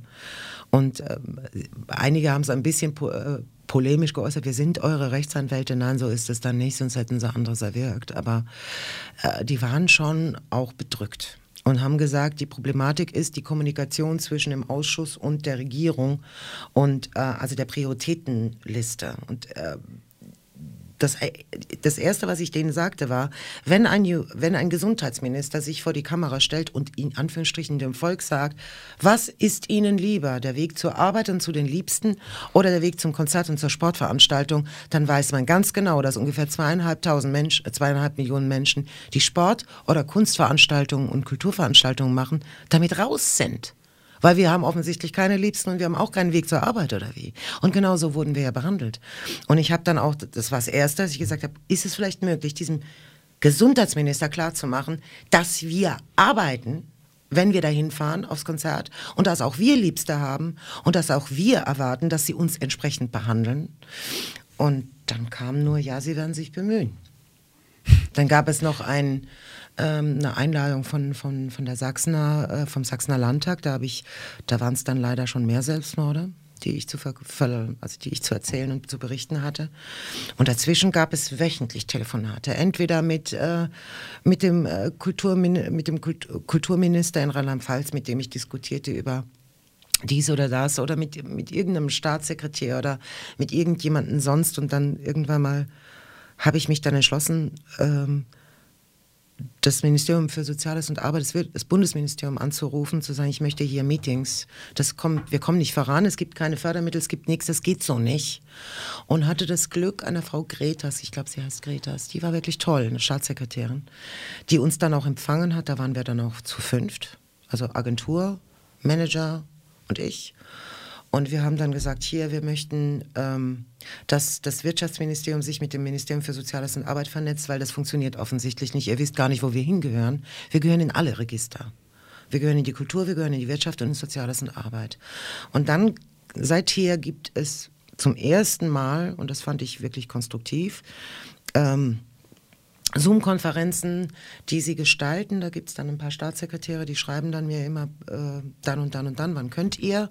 Dann verteile ich das an meine Kollegen, dann ist mal Peter Maffay dabei, dann Till Brönner und dann reden wir in Zoom-Konferenzen. Okay, da gibt es also schon auf der Ebene dann auch, also du hast da Kolleginnen und Kollegen ja, aus ja, der, ja, aus der Prominenz, sage ich mal, die dich da... Auf äh jeden Fall, ich bin nicht allein, um Gottes Willen. Ich habe ganz wunderbare Kollegen, die alle auf ihre Art und Weise ähm, dasselbe getan haben. Ich meine, Till Brunner hat ein Video veröffentlicht, Peter Maffay hat einen offenen Brief geschrieben, wir haben das alle gemacht. Ähm, und ich habe halt meine Kontakte auf der politischen Ebene genutzt. also, also alle, ich empfinde das jetzt eher als wenige. Ja. Also ähm, alle wäre ja. jetzt so für mich. Ähm, ja, da hast du recht. Aber es sind, äh, es sind mehr, als man meint. Also, okay, man weiß einfach von einigen nicht, weil sie eben nicht in die Öffentlichkeit gehen, aber im Hintergrund trotzdem das mit unterstützen. Genau, genau. Also ich bin da schon sicher eine der Lauten. Habe ich noch Zeit, noch ein bisschen weiter zu erzählen? Ja, oder ist es, ich weiß nicht, wie, wie lange geht denn? Du hast Zeit ohne Ende. Ich habe Zeit. Weil es wurde noch schlimmer. Es wurde noch schlimmer. Das ist, man, man mochte es sich nicht vorstellen, was sie dann gemacht haben. Also wie gesagt, diese Zoom-Konferenzen funktionierten und diese, diese Staatssekretäre waren wirklich bemüht. Das, sind, das ist dann die untere Hierarchie oder welche Hierarchie auch immer, jedenfalls nicht die Minister selbst.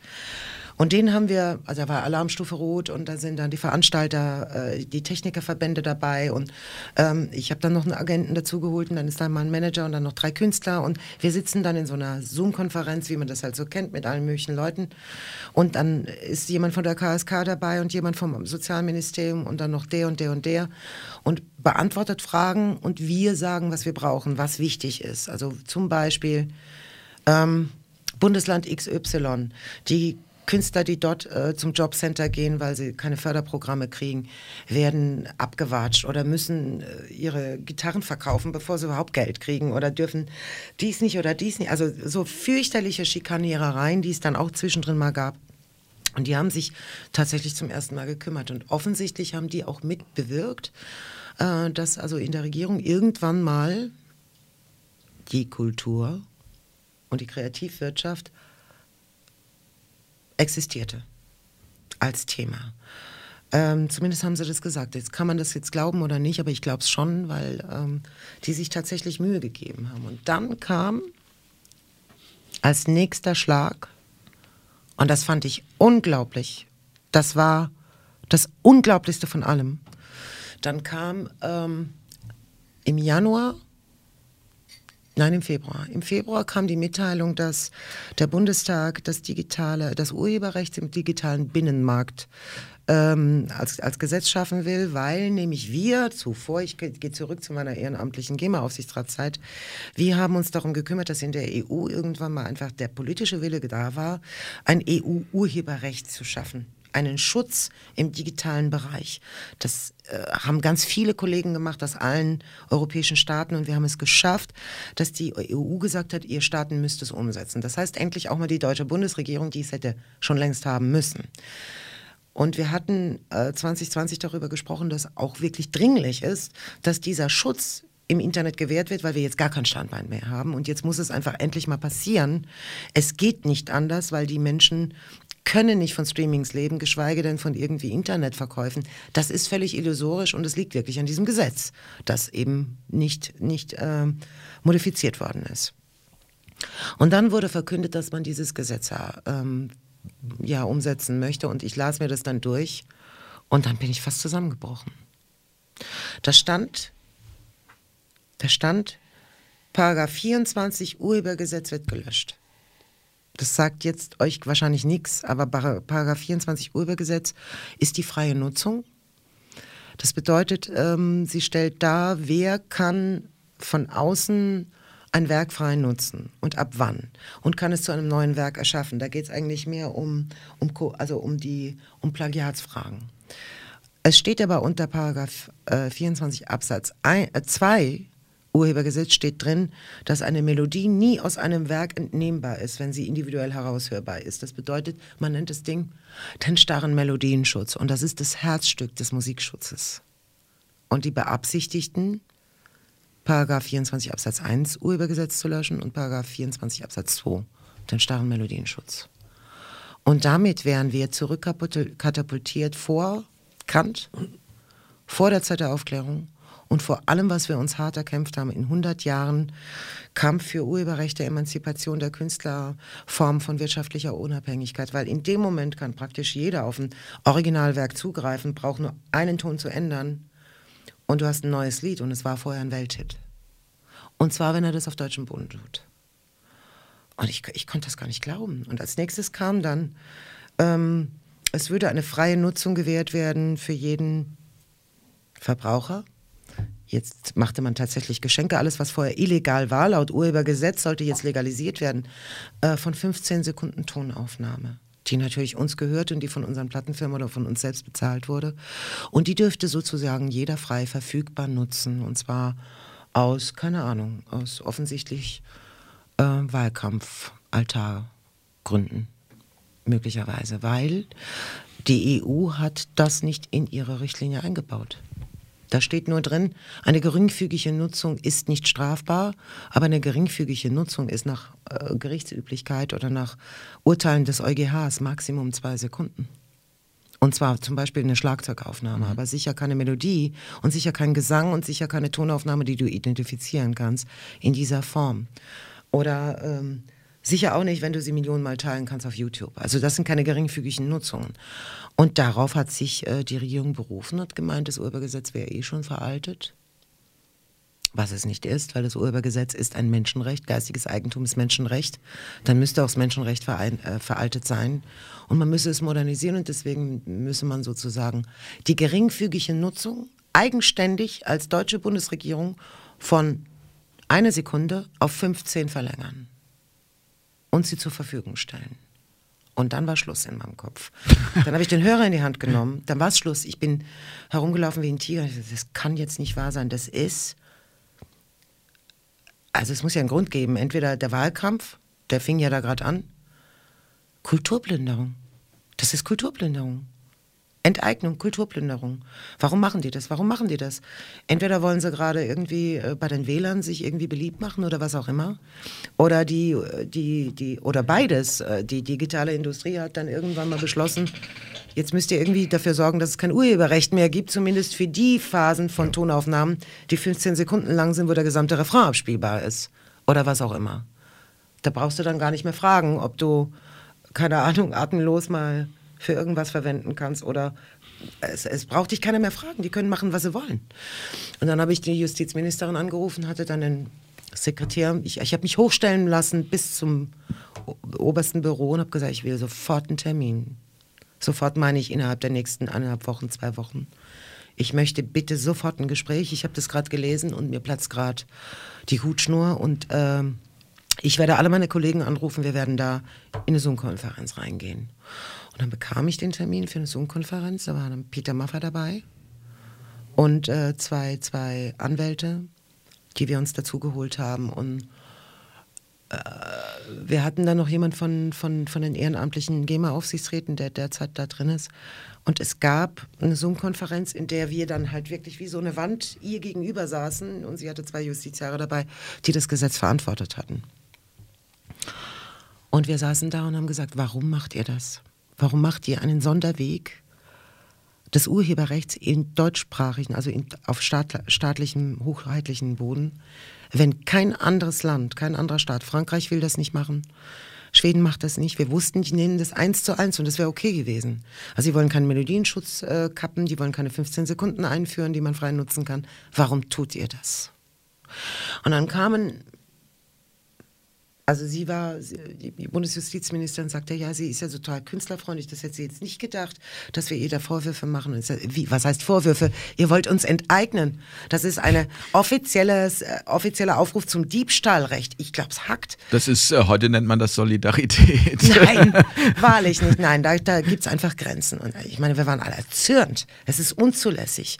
Und dann hat äh, der Justiziar, der dabei war und der andere auch, die haben uns dann versucht, mit irgendwelchen Erklärungen zu erklären, dass es irgendein EuGH-Urteil gäbe zwischen Kraftwerk und, und äh, Moses Penham, welches ich aber kenne, welches ich kenne, dass man das jetzt machen müsse. Und ich habe gesagt, oder wir haben gesagt, es ist totaler Quatsch. Es ist äh, Paragraph 24 Absatz 1 Urhebergesetz versus Kunstfreiheit und es betraf zwei Sekunden Tonaufnahme von einem, von einem Schlagzeugtrack, der, ich glaube, sogar gesampelt war. Also das hat, das er eigentlich abhängig ist Urheberrecht, da hat die Kunstfreiheit halt an der Stelle gewonnen. Das ist übrigens ein Einzelfall und kann überhaupt nicht übertragen werden auf ein gesamtes Gesetz. Ich meine, wo, wo reden wir? Worüber reden wir? Habt ihr euch das mal angesehen, das Urteil? Hin und her und hin und her. Und letztendlich haben wir dann auch gefragt, wer kam auf die Idee mit den 15 Sekunden. Und es gab keine Antwort. Sie haben uns das nicht beantwortet. Sie haben aber, ohne dass wir es schriftlich haben, auf jeden Fall durchblicken lassen, dass da nicht nur Politiker drin geschrieben haben oder Mitarbeiter der, der Regierung. Und wir haben uns, äh, wir haben danach noch ein Gespräch gehabt direkt im Justizministerium, da waren wir dann auch nochmal zu viert. Und dann haben wir diesen großen Brief organisiert mit über 1200 ähm, Vertretern, die alle unterschrieben haben. Also da hat wirklich jeder Kollege unterschrieben. Es war auch richtig so. Und sie haben es trotzdem durchgedrückt. Sie haben den starren Melodienschutz nicht gelöscht. Da haben sie Glück gehabt weil da standen wir schon in den Startlöchern und sie haben die 15 Sekunden durchgedrückt. Das haben sie gemacht. Und wir haben von Anfang an gesagt, das ist verfassungswidrig, grundrechtswidrig, das ist völkerrechtswidrig, menschenrechtswidrig. Also wir, wir beziehen uns auf höherrangiges Recht, ICSCR, Grundrechtecharta, EMGAK, äh, römisches Statut, Plünderung von Kulturgut ist verboten, gilt nicht nur für historisches Kulturgut, gilt für aktuelles Kulturgut, unser Kulturgut. Geht echt nicht und wir werden vor Gericht gehen. Da sind wir jetzt. Mit welchen Aussichten? Also ich glaube sehr gut. Und ich meine, ich bin keine Juristin, aber... Ähm, es klingt fast so, als nein, wärst du eine geworden. Nein. Ich bin, wenn überhaupt, ein Laien, Laien interessierter, äh, ich bin leidenschaftliche ähm, Fighterin fürs Urheberrecht und ich interessiere mich für Urheberrecht, weil es äh, einfach ein tolles Gesetz ist. Wenn man es einmal geblickt hat, wenn man diese Scheu überwunden hat, das ist so geil. Und wir haben, wir haben so tolle Gesetzesväter gehabt die uns nach dem Zweiten Weltkrieg geholfen haben, Gesetze zu schaffen, die, ein, die eine unglaubliche Qualität haben. Und die werden halt abgebaut. Und dagegen verwehre ich mich, insbesondere beim geistigen Eigentum, weil es nicht nur uns schützt, sondern es schützt den gesamten Mittelstand, es schützt die soziale Marktwirtschaft. Wir leben davon und wir haben den Wohlstand dadurch. Ich finde, du bist ein gutes Beispiel für das Wissen eine Hohlschuld ist. Ja, das ist auf jeden Fall Hohlschuld. Also es ist, es ist halt auch nicht so einfach, sich dieses Wissen anzueignen, weil entweder du brauchst, du brauchst erstmal Geld, um diese Rechtsbücher zu kennen. Ich habe die mir alle gekauft. Da kostet so ein Schinken dann auch schon mal ein Huni. Das bedeutet, ein, ein, junger Mensch, der nicht so viel Geld hat, wie, wie kommt der da an so ein dickes Buch dran? Und dann brauchst du natürlich auch eine, einen Kontakt zur Materie. Also du, es ist gut, wenn du zum Beispiel bei der GEMA mit Leuten zu tun hast, die dir ähm, mit Szenenhaft erklären können, was los ist. Und ich habe ganz fantastische Kollegen und Freunde. Die habe ich angerufen und wenn es sein musste, abends um 10, ich habe gesagt, erklär mir das, erklär mir das, erklär mir das, erklär mir das. Wenn Julia Neigel keine Sängerin geworden wäre, dann Juristin? Mhm. Wahrscheinlich schon. Weil, weil, eine, du, weil du für Gerechtigkeit ja, total. Ich bin, eintrittst? Ich finde es ganz wichtig. Es braucht soziale, wirtschaftliche und, und, und, und einfach rein vom Ethos her, von der Moral her.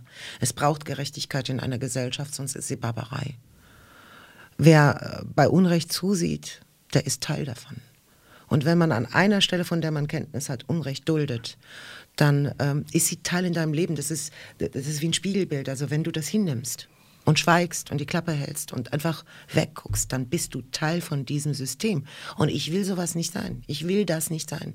Ich möchte eine gerechtere Welt. Ich möchte eine, eine Welt, in der ich zumindest aufgewachsen bin in den 80ern 70er, 80er, 90er Jahren gab es tatsächlich noch eine soziale Marktwirtschaft. Es gab noch soziale Gerechtigkeit in vielerlei Hinsicht. Sie wurde zwar schon abgebaut, aber es gab, ähm, es gab auch einen Rechtsstaat, der meiner Auffassung nach, also schon im Willen oder im Namen des Volkes, durchaus sehr häufig sehr gerecht entschieden hat.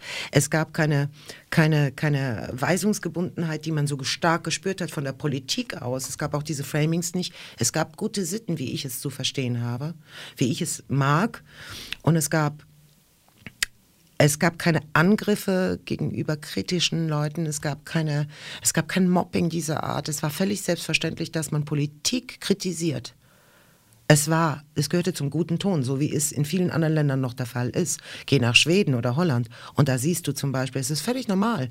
Die, die Politiker, die an der Macht sind, an der Macht, die sie werden bezahlt vom Volk und die werden kritisiert durch die Medien, durch Künstler, durch Intellektuelle, durch Freigeister. Das ist normal. In dieser Zeit bin ich aufgewachsen. Das waren, das waren die Errungenschaften der Kanzler wie Erhard, Brandt, Schmidt, wie auch immer sie hießen, Adenauer. Da war das normal. Und das fühlte sich fair, friedlich und gerecht an. Und sicher war da auch nicht alles irgendwie Gold, was glänzt, aber was in den letzten 25 Jahren an Raubbau ähm, dieser Gesellschaft stattgefunden hat, ist für mich aus meiner Sicht nicht mehr tragbar. Ich halte das sicher, sicher geht es den Menschen hier noch im Verhältnis zu, zu Dritte Weltländern und so weiter gut. Aber wenn man sich zum Beispiel auch die Rentensituation anschaut, da sind die Renten mittlerweile so im Keller bezüglich ähm, anderer vergleichbarer europäischen Staaten. Und jetzt steigen ja auch noch die Preise, das die kommt Preise auch dazu. steigen. Also trotzdem wird das ganze Geld weggeschoben und weggeschoben und die Steuern werden irgendwo hin verfrachtet, statt dass man sich um die eigenen Leute kümmert, die immer ärmer werden. Ich weiß gar nicht, das letzte Mal, dass ich gelesen habe, waren die Deutschen irgendwie auf Platz Platz 15 oder irgendwas der, der Ärmsten in Europa, also was das, was das Privateigentum betrifft. Jetzt muss man sich das mal vorstellen. Was erzählt man uns da, wir wären so reich? Das ist doch gar nicht mehr wahr. Ich habe schon auf Suppenküchen Konzerte gegeben, damit man einfach genug Geld hat, um noch mehr Kinder zu versorgen. Da war, da war die Pandemie noch gar nicht da. Also ich möchte, ich, der, der, der, die große Katastrophe kommt noch. Die Insolvenzen die verzweifelten Leute, die keine Jobs mehr haben, die jetzt noch Jobs haben. Das ist, also das ist, wie kann man so mit, mit Wirtschaft und, und, und mit, mit einem Kapital, mit Humankapital umgehen?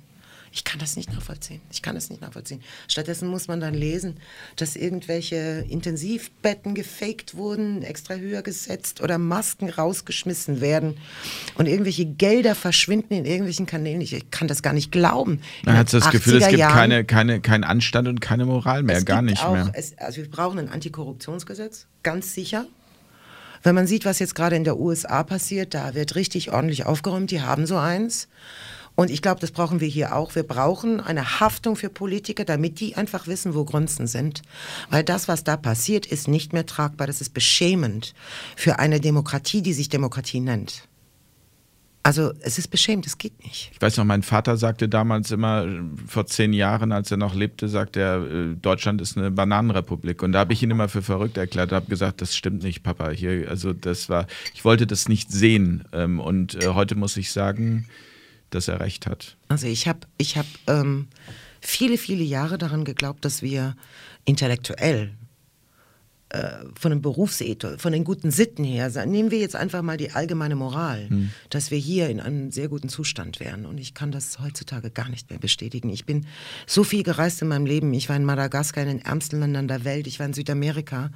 Und ich bin immer heimgekommen und dachte, hey, wir haben es so gut. Hey, wir haben hier eine zivilisierte Gesellschaft. Jeder hat ein Dach über dem Kopf und alle haben genug zu essen. Aber was hier an Verrohung und, und Brutalität, auch psychischer Brutalität stattgefunden hat und auch an Enteignung und Unrecht, auch im sozialen Arbeitsmarkt, ähm, das geht schon los bei irgendwelchen Leiharbeitern, die nicht einmal Gewerkschaftsanbindung kriegen, obwohl es im Gesetz steht, Artikel 9 Grundgesetz, da steht es drin, jeder hat ein Recht auf eine Gewerkschaft. Das, geht, das interessiert die offensichtlich alle gar nicht. Da muss einfach aufgeräumt werden. Ich kann einfach aus meinem Leben nur sagen, ich hätte nicht erwartet, als ich in den 90ern die Regierung noch gesehen habe oder in den 80ern, dass sowas passiert. Und dass man sich nicht immer dafür rechtfertigt oder entschuldigt oder erklärt. Eine, eine Anna Baerbock, Annalena Baerbock, die, die ihren Lebenslauf 20 Mal manipuliert, modifiziert und tatsächlich sich immer noch für ihr Amt, Entschuldigung, es ist mir, ich rede normalerweise nie über Parteien, es ist mir eigentlich auch egal, welche Partei, aber sowas geht nicht. Die müssen zurücktreten, solche Leute müssen zurücktreten. Und dass es da gar kein Schamgefühl gibt, das verstehe ich gar nicht. Na, ich habe mal in einem, in einem äh, Beitrag von Gunnar Schuster, von diesem Philosophen, ähm, gehört, der hat sich mit Narzissmus sehr stark äh, beschäftigt und eben. Ähm, Soziopathie auch. Genau, ne? Narzissmus ist ja aber genau das. Also, und ich glaube, es, dort sind halt einfach viele Narzissten, die ähm, gar nicht wahrnehmen, die gar nicht merken, ähm, wirklich noch, was sie da tun. Also das ich ist so Ausrede. Nee, es geht nicht ich um Ausrede. Es geht nicht um Ausrede und es geht auch nicht um Rechtfertigen. Es geht nur, dass ich es verstehe. Also, mhm. dass ich es verstehe, weil ich immer die Erfahrung gemacht habe, wenn man es versteht, ähm, dann kann man zumindest auch ähm, für sich Konzepte entwickeln, wie man damit umgehen kann. Und, und das Konzept kann nicht sein, aus meiner Sicht, äh, nur dagegen zu gehen. Das ist gar nicht der Punkt. Dagegen zu gehen ist gar nicht der Punkt. Wir brauchen einfach eine Wiederherstellung der, der Humanität in unserer Gesellschaft, die, die mit sozialer Gerechtigkeit einhergeht. Weil es ist keine Humanität, wenn man un, sozial ungerechte Dinge tut. Dann kann man nicht mehr sagen, egal wie reich dieses Land ist, Industrienation, Deutschland, wow, wow, wow, dann ist das nicht human. Es ist eben nicht human, es ist grausam. Und ähm, es gibt ja viele, die sagen, der Fisch stinkt vom Kopf, mag sein. Aber jeder von uns ist angehalten, dass wir einfach auch im Kollektiv und untereinander innerhalb der Gesellschaft einfach diese Diskussion neu aufnehmen und sagen, Leute, es kann nicht sein, dass wirklich gute Politiker zum Beispiel die Potenzial haben und die, die sich ehrlich verhalten, an die Wand gedrückt werden, weggebissen werden, weggezogen werden. Und, und, und diejenigen, denen eigentlich alles egal ist und die noch ihre vierte, fünfte Diät hinterher schleppen, dass diese sich dann noch irgendwo in der Wirtschaft den fettesten Aufsichtsratjob noch besorgen und nicht mal die Medien darüber berichten oder es überhaupt keine Kritik gibt. Das muss wieder her. Wir brauchen wieder eine, eine die Kritikkultur gegenüber denen, die nicht mächtig sind, sondern die Verantwortung haben und die dafür bezahlt werden, dass sie dieser Verantwortung gerecht werden. Das hat mit Macht nichts zu tun. Das sind Volksvertreter, die haben Eid geleistet. Und ich sehe das, äh, ja, das ist eine Frage der guten Sitten. Ich sehe das nach wie vor in, in, alter Manier. Es gibt Dinge, die werden einfach nie alt, die sind immer zeitlos. Und dazu gehört ein Berufsbild. Und das Berufsbild, die Berufsbeschreibung eines Volksvertreters muss sein, dass diese sich an ihren Eid halten. Das ist erstens mal der Punkt. Und dass sie Dinge tun, die allen gut tun und nicht nur einer ganz kleinen Gruppe von Elite- Wirtschaftsleuten oder wem auch immer. Und das sind gute Politiker, Menschen, die einfach Anstand haben, die diese, dieses Herz am rechten Fleck haben und sagen, das kann ich nicht machen. Das ist nicht gerecht.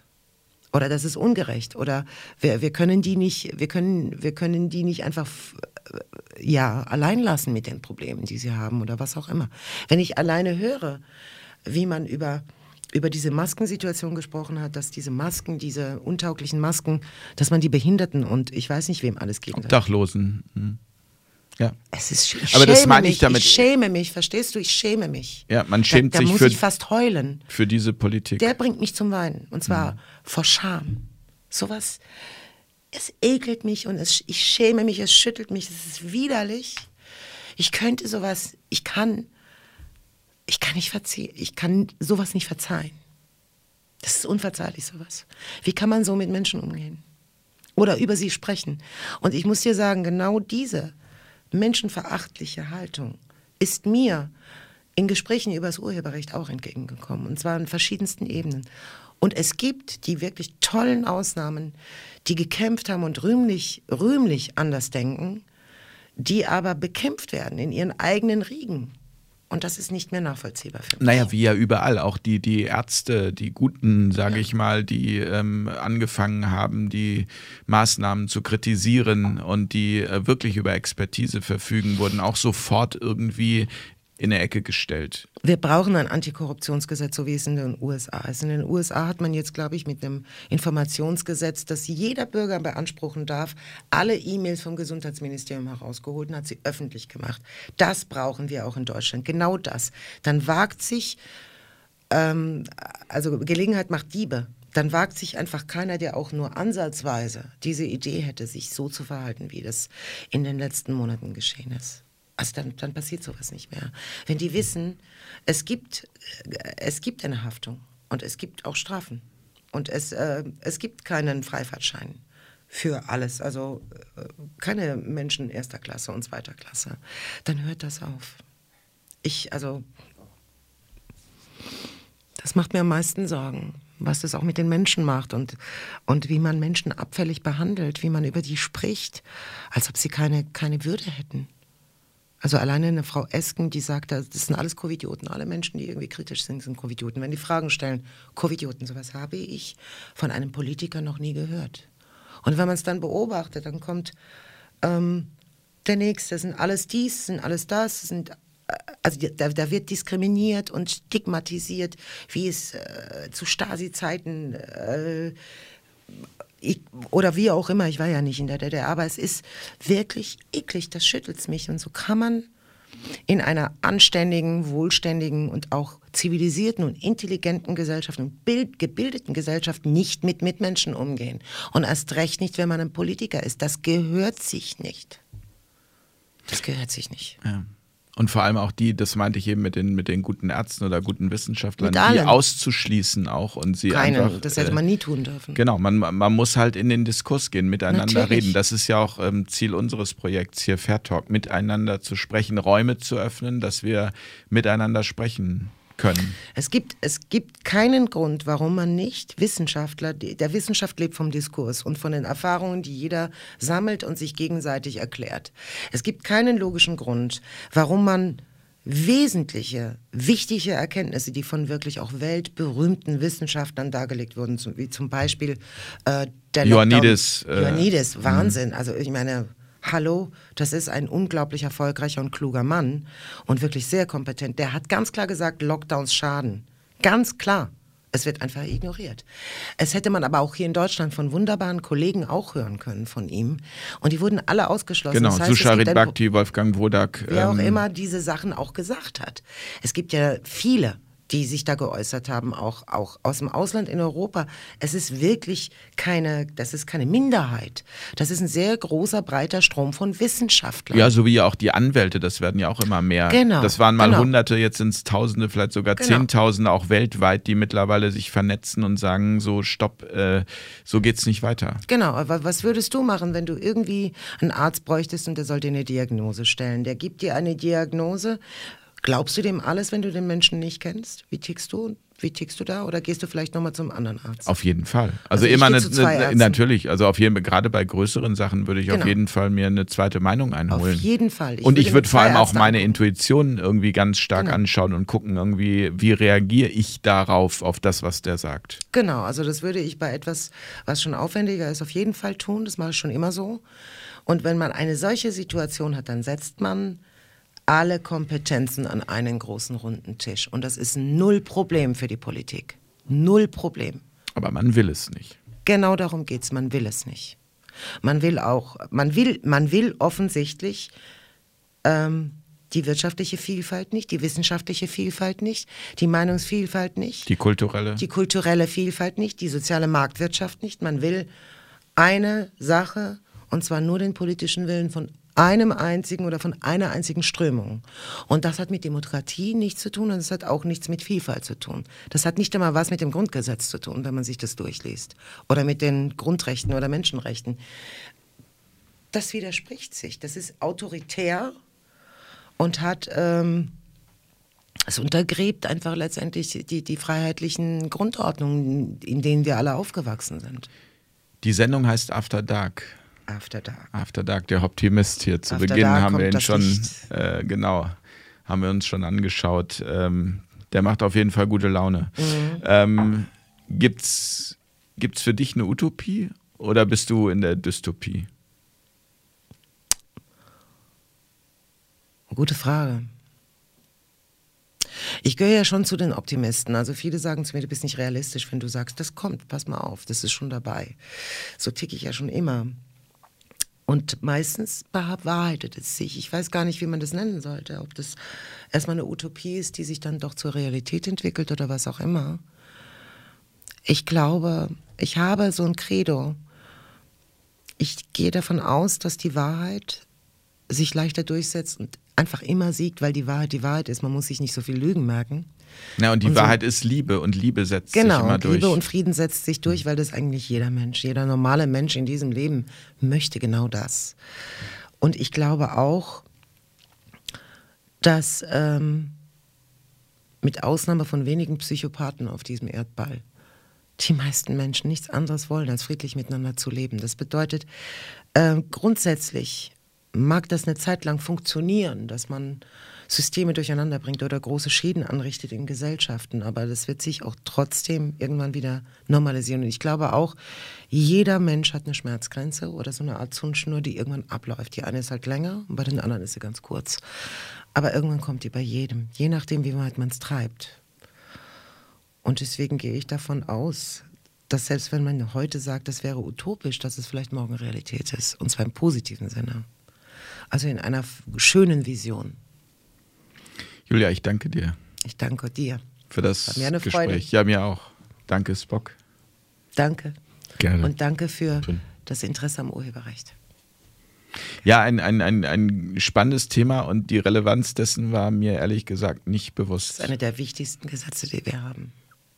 Für alle, die Erfindungen machen. Unter anderem. Danke euch fürs Zuschauen. Gute Nacht.